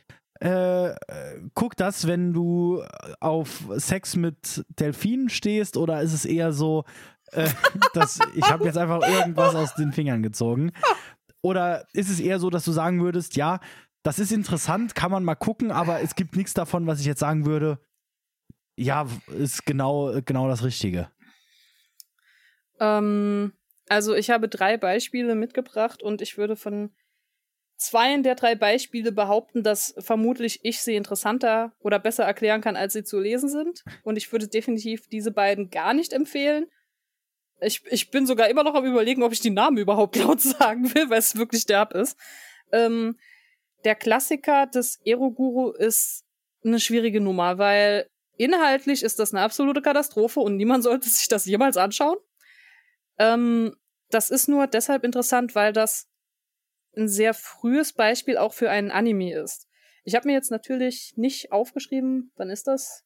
Ah doch, 92. Der Anime ist von 92 und ähm, der macht ein paar interessante Dinge im Sinne von, der ist nicht durchgehend animiert, sondern der hat manchmal einfach gezeichnete Bilder, über die die Kamera gefahren wird, sodass das für uns aussieht, als würden sich Sachen bewegen, aber in Wahrheit ist das Mhm. einfach nur ein feststehendes Bild. Okay. Und der ist auch sehr, ja, der ist sehr experimentell, welche Bilder er wann zeigt und ähm, der, der lehnt sich mehr in Richtung des surreal-grotesken. Mhm. Das Problem ist nur, dass die Sexszenen wirklich ein Problem sind. Und deshalb ist es schwierig zu sagen, oh ja, guck den, weil nein, also und vor allen Dingen, ich habe gedacht so, ja, okay, ich habe den Anime mir angeschaut und dachte, oh, das war schon sehr bizarr. Wenn man nur den Anime sieht, ohne irgendwas zu wissen, wie ich das jetzt gemacht habe, könnte man in gutem Glauben da reingehen, ja, das ich meine, die Sexszenen sind schon irgendwie eine Nummer, aber es ist ja okay, weil sind ja alle volljährig und dann im Nachhinein erfährst du so, haha, nein. dann so, oh, okay. Die sind sogar sehr, sehr jung, okay, wie gut zu wissen. Und dann liest man, was die Story im Manga ist, auf der, auf dem dieser Anime beruht und dann ist es noch schlimmer. Okay. Also, Dann, äh, äh, dann erzähl doch mal, dann reden wir mal drüber, aber sollen wir Titel sagen? Sollen wir es weglassen? ja, das ist jetzt so ein bisschen die Schwierigkeit daran. Ich würde ja Ähm, sagen, wenn wir gut vorwarnen, können wir die Titel ja dazu sagen, weil grundsätzlich, äh, äh, äh, da, obwohl, mir ist es egal. Also ich weiß, Also ich kann ähm, zu dem Klassiker sage ich den Titel mal Mhm, dazu. ja. So mutig bin ich jetzt einfach, aber ich werde wirklich, also explizite Warnung, dass das schon. Ähm, das Problem ist nicht unbedingt, was gezeigt wird. Das Problem ist wirklich der Inhalt dessen. Also du bekommst Sexszenen zum Beispiel innerhalb des Animes auch nicht komplett zu sehen. Vor allen Dingen nicht, wenn sie Minderjährige betreffen. Also das wird dann quasi angedeutet, Mhm. dann wird geschnitten und dann wird gesagt, es ist passiert. Ähm, aber das ist trotzdem vom Inhalt her, ja, ohne Worte, sehr, sehr fragwürdig und nicht zu empfehlen. Ähm, das ist allerdings, glaube ich, auch mitunter eines der Suchergebnisse, was man sehr einfach findet, Mhm. wenn man nach Eroguru sucht, weil es wirklich ein Klassiker ist. Ich glaube sogar, es ist auf der Wikipedia-Seite verlinkt. okay. Also deshalb fühle ich mich da jetzt nicht allzu schuldig. Ähm, das, äh, das Ganze heißt Midori Shouju Tsubaki. Ähm, Mhm. Das übersetzt sich ungefähr nach Midori das Kamelienmädchen. Und zum Hintergrund, ähm, ein Kamelienmädchen ist eine, ähm, ja, was haben wir da, eine Stock-Protagonistin, also so ein 0815-Heldin, die man äh, im Kamishibai, das ist japanisches Straßentheater, sehr gerne benutzt hat, um irgendwelche Geschichten zu erzählen. Das ist, hm, haben wir was Vergleichbares. Ähm, ja, das ist wie so eine Legendenfigur von der arme Bauer, der auszieht, um Abenteuer zu erleben. Mhm, okay. Das ist so eine Grundfigur, die man immer gerne nimmt. Ähm, das, das Ganze war eigentlich in den 30ern passenderweise in Japan sehr beliebt. Mhm. Und ähm, die Grundstory ist eigentlich immer, dass es ein Charakter ist, der aus einer armen Familie kommt und der Kamelien verkaufen muss, um sich irgendwie über Wasser zu halten. Und der schließlich ähm, selbst verkauft wird oder sich selbst in eine Revue-Show verkauft Mhm. und dann eben über das Leben, was in der Revue-Show so passiert. Und wie das Ganze vielleicht mal irgendwann aussah, weiß ich ehrlich gesagt nicht, weil die bekannteste Reinterpretation dieses Charakters ist aus dem Eroguro-Bereich und deshalb ist es auch ein Klassiker des Genres. Mhm. Ähm, und zwar beruhend auf Suihiro Maruos Manga, ähm, Mr. Arashis Amazing Freak Show. Die Grundstory ist dieselbe. Du hast ein Kamelienmädchen, das heißt in diesem Falle Midori, und ähm, sie hat eine kranke Mutter zu Hause, die irgendwann verstirbt und sie hat die ganze Zeit über Kamelien verkauft und jetzt kommt sie eben selbst in ja eine Mischung aus Zirkus und Freakshow. Mhm. Ähm, was mich ein wenig irritiert, wenn ich ehrlich sein soll, ist, also der Anime ist von 92. Ich habe jetzt gelesen, dass es eine Realverfilmung von 2016 gibt, was ich sehr, sehr merkwürdig finde. Und wenn wir zu den Charakteren kommen, dann ist auch sehr klar, warum.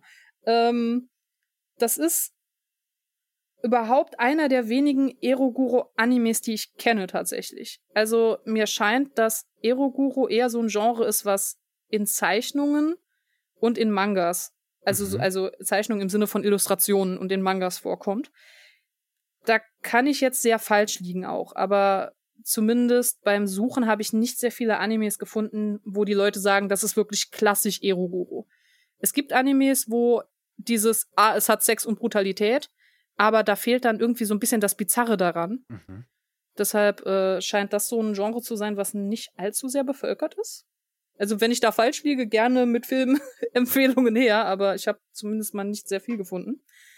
Ähm, das Problem des Animes, also wenn man den Anime einfach nur so sieht, ist es definitiv verstörend und ähm, sehr, sehr merkwürdig an sehr vielen Punkten. Also die Grundstory, wie gesagt, sie kommt in diese äh, Gruppe hinein und das ist, ich weiß jetzt gar nicht, wie viele Charaktere, eine Handvoll, fünf, sechs Leute sind das, ähm, die zusammen immer jeden Abend eine Show aufziehen. Und da hast du dann äh, deinen typischen starken Mann, du Mhm. hast äh, eine Schlangenfrau, dann hast du, ich nehme an, der ist, ähm, der ist eigentlich ein Artist im Sinne von, äh, der, der führt Kunststückchen vor, aber der, der Mann ist vollkommen bandagiert und dem fehlen beide Arme. Okay. Ähm, also der, der erfüllt quasi schon das Eroguro-Potenzial dadurch, dass der einfach sehr bizarr aussieht. Ähm, du hast eine, wie ich jetzt im Nachhinein rausgefunden habe, Intersex-Person, die noch sehr jung aussieht. Ähm, den Anführer der ganzen Truppe und dann noch so ein paar kleinere Leutchen drumherum. Mhm. Ähm, die haben alle die sehr unangenehme Angewohnheit, sich an Midori zu vergreifen, obwohl sie das nicht will. Und ähm, mir ist beim ersten Schauen nicht so wirklich klar gewesen. Also ich meine, ja klar, das ist was Schlechtes, aber und das ist so ein bisschen das Problem daran. Midori ist zwölf, während diese Geschichte passiert. Okay. Und äh, das ist irgendwie schon, wenn man das dann nacherfährt, denkt man sich, ach du Schande, okay. Weil die Dinge, die ihr während der Geschichte passieren, sind wirklich nicht feierlich. Und deshalb kann ich mir auch nicht ganz vorstellen, dass diese Realverfilmung wirklich so 100% den Anime wiedergibt, weil, also ich hoffe nicht. Ähm, Also auf jeden Fall in der Inhaltsangabe steht schon mal, sie ist 14. also, ah, okay. das ist, äh, Okay, das was ist- ganz anderes. Äh, ja, für japanische Verhältnisse, ich glaube, 14 ist dort das äh, Age of Consent. Oh, also okay. das ist, glaube ich, bei denen ein bisschen niedriger als bei uns. Okay. Oder es war zumindest lange so. Vielleicht ist es deshalb in Ordnung. Okay, also es ist auf jeden Fall, also es wurde auf jeden Fall ein bisschen hochgesetzt. Das ist, Das, äh, das kann man schon mal sagen. Ja. Hurra. äh, ja, ähm, an brutalen Szenen. Es gibt brutale Darstellungen in diesem Anime, allerdings weniger an anderen Menschen als vielmehr an Tieren. Also es gibt eine Szene, in der wird gezeigt, dass Midori hat drei kleine Welpen gefunden. Und das ist so ein bisschen, ich meine, in dieser Revue-Show geht's ihr schlecht, die Leute schlagen sie, äh, vergewaltigen sie und Mhm. tun ihr ansonsten auch noch schlimme Dinge an. Und jetzt hat sie diese kle drei kleinen Hunde, die sie total schön findet, um die sie sich kümmert. Und ähm, dann versteckt sie die in einer Kiste unter, äh, ich bin mir nicht sicher, ich glaube unter einem kleinen Tempel oder was das ist, oder unter einem Schrein. Und die nächste Szene ist, dass einer der Artisten kommt, ich glaube der Feuerspucker ist es, diese Hunde findet und die Hunde nimmt und die so hart auf den Boden schmeißt und drauf trampelt, dass die Hunde platzen. Äh, okay. Und das siehst du in aller, das siehst du in aller Deutlichkeit. Also, okay. das ist unglaublich unangenehm. Dann sammelt er diese geplatzten Hunde und du siehst nicht so ganz, was passiert. Und der nächste Schnitt ist, dass alle essen und darüber scherzen, dass Hundefleisch doch eigentlich sonst so teuer ist. Und dann fängt Midori an zu weinen. Und dann ist die Szene vorbei. Okay. Äh, ja, klingt nach einer Menge Spaß, äh, dieser. ja.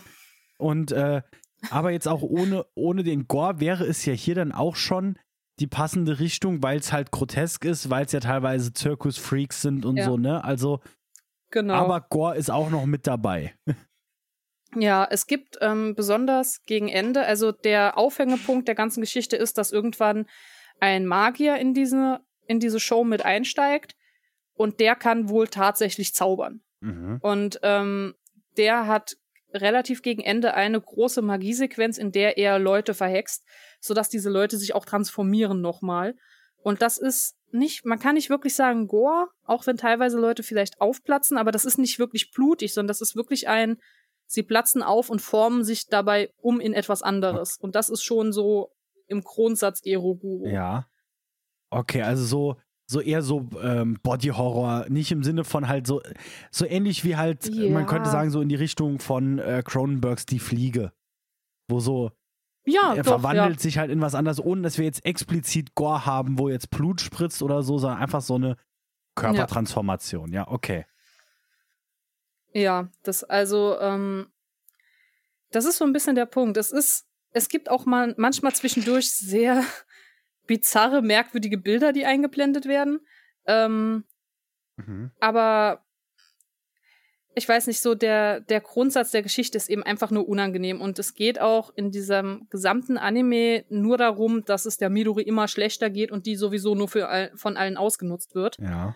Und selbst wenn es aussieht, als würde sie ein Happy End finden, nein, tut sie nicht. So, das ist einfach unterm Strich auch nur noch deprimierend und ätzend. Und dass ein paar der Hauptfiguren minderjährig sind, macht es nicht besser. Ja. Also, es ist schon, ja, Also äh, äh, keine Empfehlung äh, an dieser Stelle, Nein. aber äh, äh, interessant gerade für unser äh, für unser Thema hier. Das muss man halt dann schon sagen. ja. Ja, das kann Und man du sagen. sagtest jetzt So, schon, jetzt- das ist der Klassiker äh, in Ja. Eroguro-Kreisen oder hat der es sogar so ein bisschen schon in, in den Mhm. Mainstream in Anführungszeichen geschafft? Also ist das sowas, wo schon Anime-Fans drüber reden? Ähm, also ich glaube nicht, dass jeder, der drüber redet, wirklich die ganze Story kennt, Mhm. aber ich glaube, man kennt einige der Screenshots. Besonders aus der letzten Magiesequenz, weil die schon sehr fantastisch äh, und, und sehr fantasievoll quasi gemacht sind. Sodass, wenn man nur Screenshots aus dieser kurzen Sequenz sieht oder vielleicht auch nur als Videoclip diese kleine Sequenz, dass man sich durchaus daran inspirieren kann. Mhm. Und ich könnte mir vorstellen, dass das besonders die Runde gemacht hat und diese ganze Geschichte von wir quälen eine Zwölfjährige da so ein bisschen unter den Tisch fällt dabei. Das ist auch in dem Anime selbst nicht so, ähm, ja, nicht so prominent. Also es fällt einem zwar auf, dass die Midori kleiner ist als die Anwesenden, aber die ist dann zum Beispiel genauso groß wie eine andere Figur und die andere Figur soll 16 oder 17 Jahre Mhm. alt sein. Also das ist, äh, ja, Anime eben, wo, wo alle irgendwie gleich alt aussehen, Ja, sobald sie zwischen 14 und 50 sind. ja also. genau. okay. Äh, dann kommen wir doch weiter zu deinem, äh, zu den nächsten und da lassen wir dann die Oh. Titel einfach weg. Dann äh, machen wir uns auch nicht Ja. äh, sonst irgendwelche Probleme. Ja, das ist eine gute Idee. Mein Problem bei dem, bei dem nächsten ist, dass ich nenne es einfach mal D. Ähm, dass wahrscheinlich, wenn ich jetzt erkläre, worum es geht und was ich da rein interpretiere, klingt es sehr viel interessanter, als es zu lesen ist. Okay. Das sage ich mir gleich dazu. Also zu lesen, also Ähm, reden wir hier jetzt auch wirklich von einem Manga. Das ist genau, Okay. das ist definitiv ein Manga. Ich habe ähm, ich habe so die ersten 10, 12 Kapitel gelesen. Es wird immer noch weitergeführt und ich glaube, es läuft momentan auf das 60. Kapitel zu. Okay. Also meine Beurteilung ist dann wirklich nur über den Anfang. Vielleicht kommt irgendein großer Twist, von dem ich jetzt halt natürlich nichts weiß. Ähm, allerdings für, ein erste, für einen ersten Eindruck haben diese ersten zehn Kapitel auch wirklich gereicht. Ja, okay. Ähm, es, es ist ein typischer Manga-Stil. Es gibt große Augen, es gibt große Brüste, alle Röcke sind ein bisschen zu kurz. Was man so erwarten Also klingt würde. bis jetzt alles Und, super, ähm, ja? die, es gibt Einleitungsseiten, die in bunt gemacht sind, so schöne Schauseiten, die sehr klar auf den Punkt kommen, worum sich das Ganze dreht. Und zwar reden Leute über ein neues Videoportal, was so, es klingt so ähnlich wie YouTube, aber ich werde es jetzt einfach mal YouTube nennen. Ähm, und man fragt sich so gegenseitig, das ist so Schulgeplapper, sieht man auch. Das sind Leute in Schuluniformen, die da miteinander darüber reden. Und die fragen sich eben, wie kriege ich die meisten Views? Also, Ja. da muss ja irgendwas Besonderes in den Videos drin sein. Und dann werfen sie sich gegenseitig Ideen zu, über was man wohl reden könnte oder ob nur schöne Leute angeschaut werden. Und dann tritt die weibliche Hauptfigur dazu und beantwortet die Frage und sagt, es gibt nur zwei Dinge, die dir Views garantieren. Sex und Gewalt. Deshalb ist unsere erste Staffel über Gore. Ja, also ich meine, das, das sind die Schauseiten und das ist eigentlich so ziemlich der Inhalt des gesamten Mangas.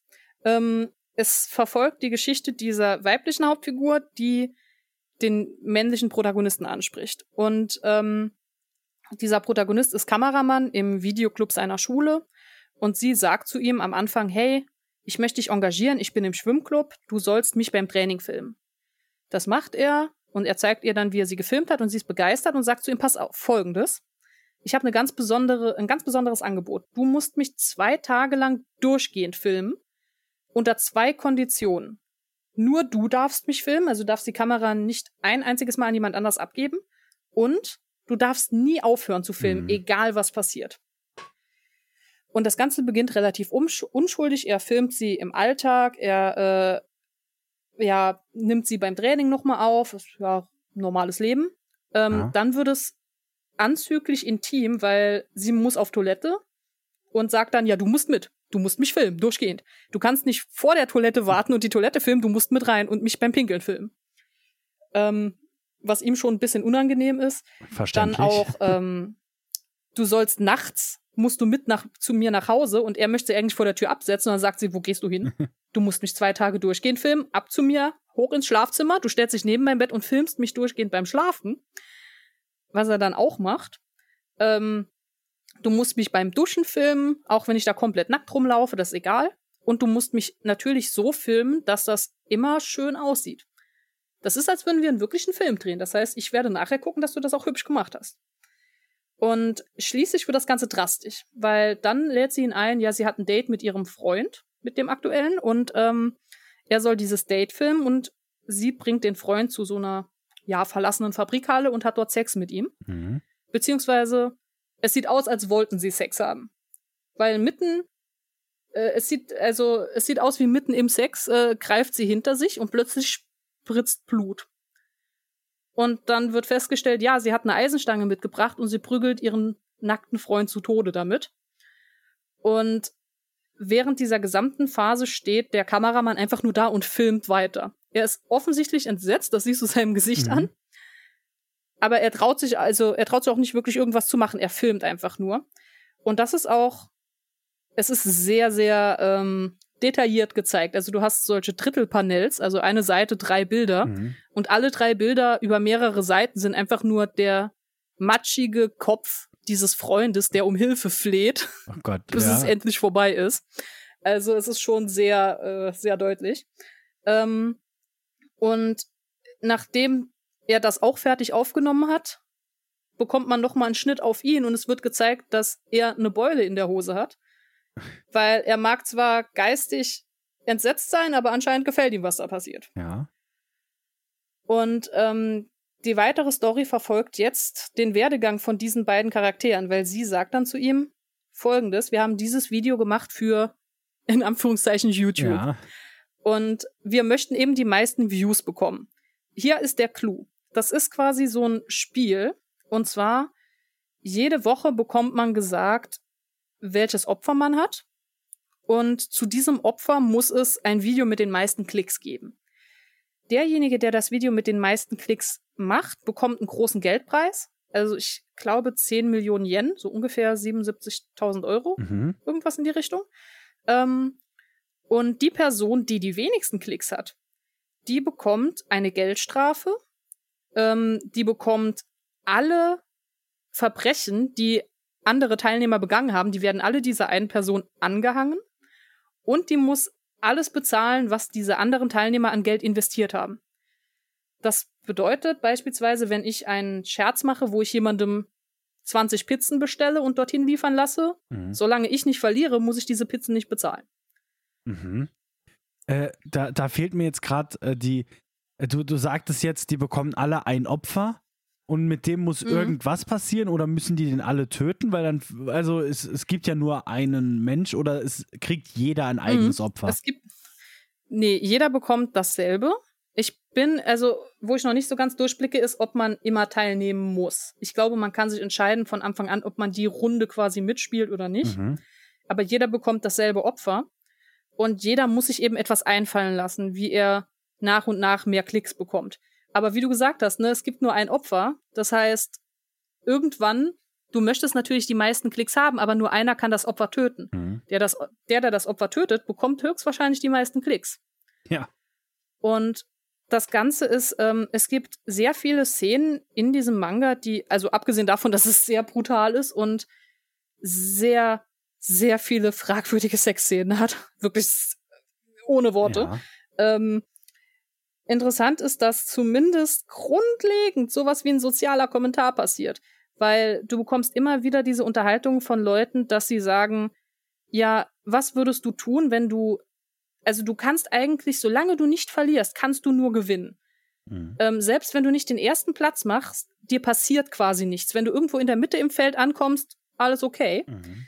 Und was würdest du tun, wenn du weißt, dass deine Handlungen ohne Konsequenz bleiben? Mhm. Also jemand wird all, alle Ausgaben, die du hattest, werden bezahlt. Wenn du jemanden ermordest, wenn du jemanden einfach nur böse verletzt, also alles, wofür man dich anklagen würde, du kannst die Leute komplett ausrauben und ihren ganzen Kram behalten.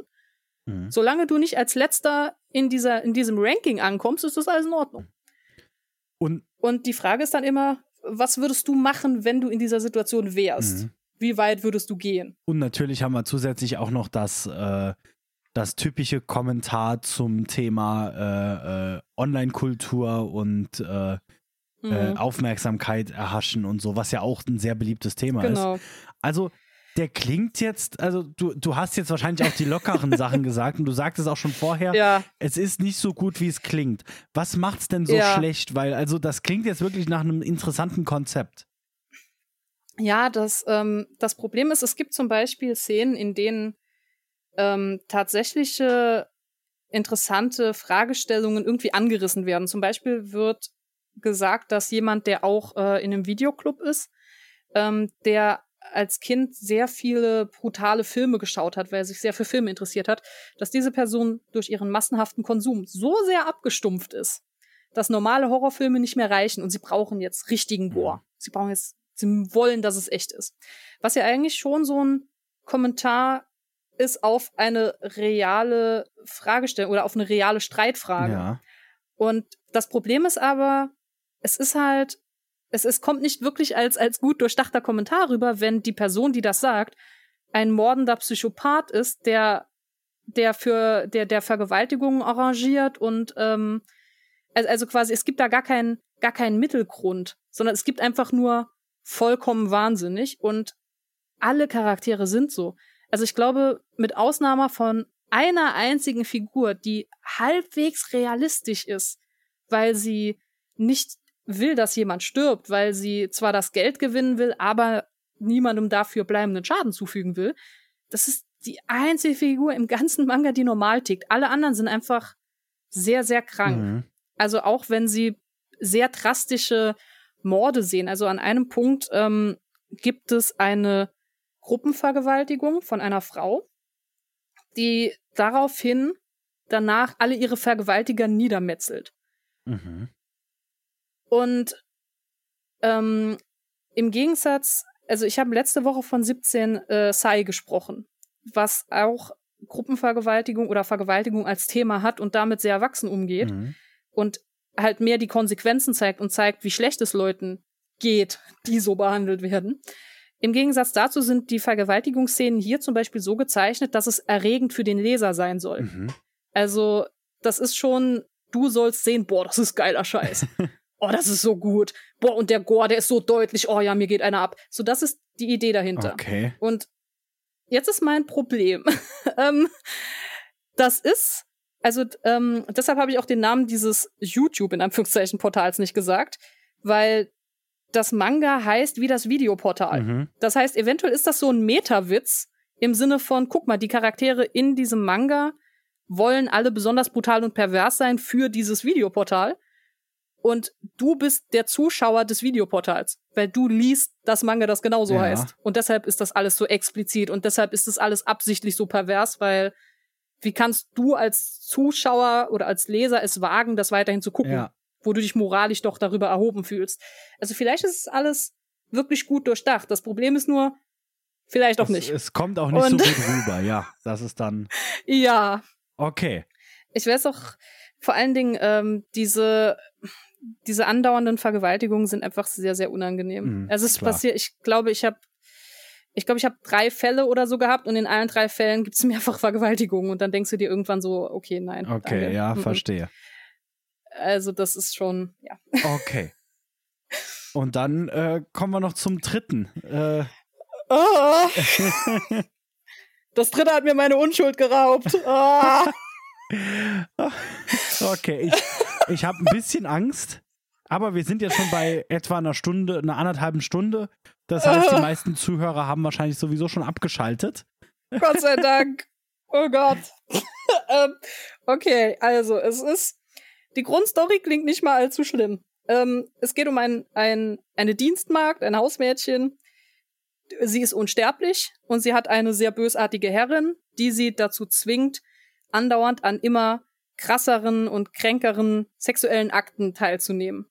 Das also wie so eine Gore-Prostituierte Mhm. quasi. Man kann sie verstümmeln, danach wächst ihr alles wieder nach und alles ist gut. Und das ist die gesamte Story. Ähm, Okay. Also, das erinnert mich jetzt so ein bisschen an ein Filmfranchise, das ich jetzt auch aufgrund äh, Indizierung nicht erwähnen möchte, das wir vor ein paar Wochen besprochen haben. Äh, äh, äh, so an dieses Ja. wirklich. Also allgemein, es geht nur noch um den Gore und die Brutalität. Und Story ist Ja. quasi, Story ist, dass wir jetzt Gore und Brutalität sehen. Ja, das Problem ist, ähm, hier ist es auch wirklich der most infamous Case, ähm, was den Eroguru angeht. Also hier ist es wirklich so, dass die Brutalität und der Sex immer zusammen passieren und sehr ausufernd werden. Mhm. Und ähm, zuerst habe ich den Manga nirgendwo gefunden. Und dann habe ich überall gesucht und habe gedacht, ja, aber irgendwo muss doch was sein. Und dann habe ich gefunden, dass jemand eine sehr ausführliche Kritik geschrieben hat und ich äh, möchte an dieser Stelle dieser unbekannten Person sagen, das ist ein gutes, das ist ein Gotteswerk, was du getan hast, weil hoffentlich die meisten Leute, wenn sie das lesen, nicht wie ich denken, das kann doch nicht sein, der übertreibt, der hat sich das ausgedacht. äh, und einfach das lesen und denken, jetzt weiß ich, was darin passiert und werde mir das nicht nochmal anschauen. Aber nein, ich war ja naseweiß und dachte, hm, du kannst ja nicht irgendeiner fremden Internetquelle vertrauen, also suchst du weiter und dann habe ich tatsächlich diesen Manga gefunden. Ähm, Natürlich sind die in den Sex involvierten minderjährig. Ich meine, klar, was erwarte ich auch. Ähm, oh Gott, ich weiß gar nicht, wie ich das, wie ich das überhaupt beschreiben also, kann, ohne dass es. Ähm also nochmal für alle, die jetzt noch zuhören, ne, ähm, es wird jetzt sehr explizit, sehr abstoßend. Ja. Und wenn das für euch, ich, ich weiß auch nicht, worum es geht, aber ich habe Maike noch nie so reagieren sehen wie gerade. Und wir haben Filme zusammen geguckt. Äh, ja, ähm, deshalb äh, äh, für alle, die vielleicht sagen, das letzte war mir jetzt schon sehr krass. Ähm, vielleicht hören wir uns einfach nächste Woche wieder. Äh, ja. Aber ja, also du hast jetzt freie Bahn, weil du erzählst es jetzt nur noch mir. Okay. Ähm, ach du Schande. Also ich hatte in der Zusammenfassung etwas gelesen von wegen, dass die letzte Szene in diesem Manga einfach abartig krank und pervers ist und dachte so, das, das muss der sich ausgedacht. Also, es kann einfach nicht sein. Das ist so merkwürdig, was er da schreibt. Das, das kann nur Quatsch sein. Und dann habe ich ein Bild davon gefunden. Und das ist kein Quatsch. Ähm, der Präsident der Vereinigten Staaten von Amerika ist als Kunde erschienen. Und er hat die ist, äh, haben wir einen spezifischen Präsidenten hier oder wird nur gesagt, der Präsident? Nein. Okay.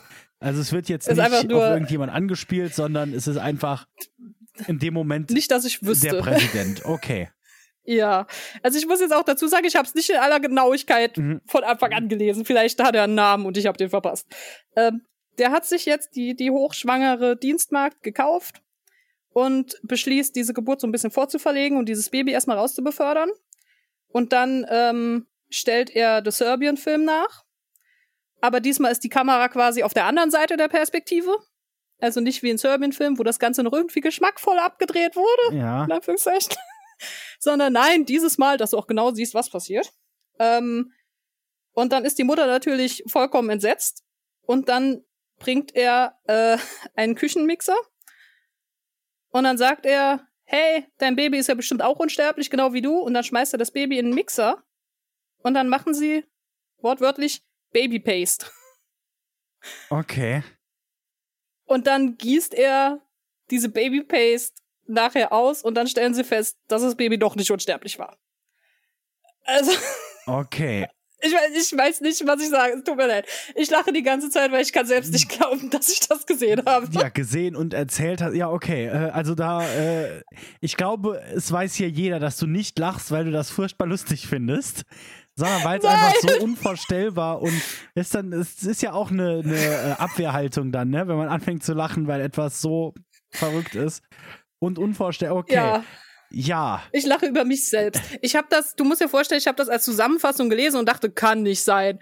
Und mein dummer Arsch denkt sich, das musst du erst selbst gesehen haben, bevor du das glaubst. Und die Warnung war da. Ich hätte es einfach dabei belassen können. Ja, aber da, ich, ich muss nur noch mal sagen, wie sehr sich Maike hier ihre eigene Gesundheit komplett über den Wind wirft, ah! nur um für diesen Podcast zu recherchieren.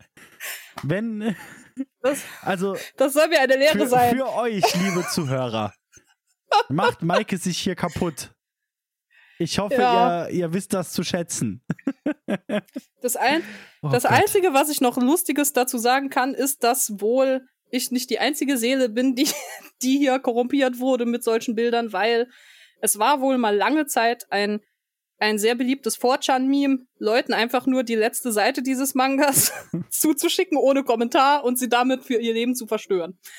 Also, hey, okay. Okay. Immerhin das. Immerhin, du bist nicht die Einzige und du hast jetzt bestimmt Äh. ein oder zwei Zuhörer, die doch noch dran geblieben sind, ebenfalls ihrer Unschuld beraubt. Ähm, Ja, die haben, Die haben's die, googelt es nicht. Das wird, also, ich muss dazu sagen, ich musste wirklich Aufwand betreiben, es zu finden und das ist gut so. Ja. Das sollte sich niemand anschauen, wirklich. okay, wir posten es dann nachher auf Instagram und Nein! Oh Okay. Gott!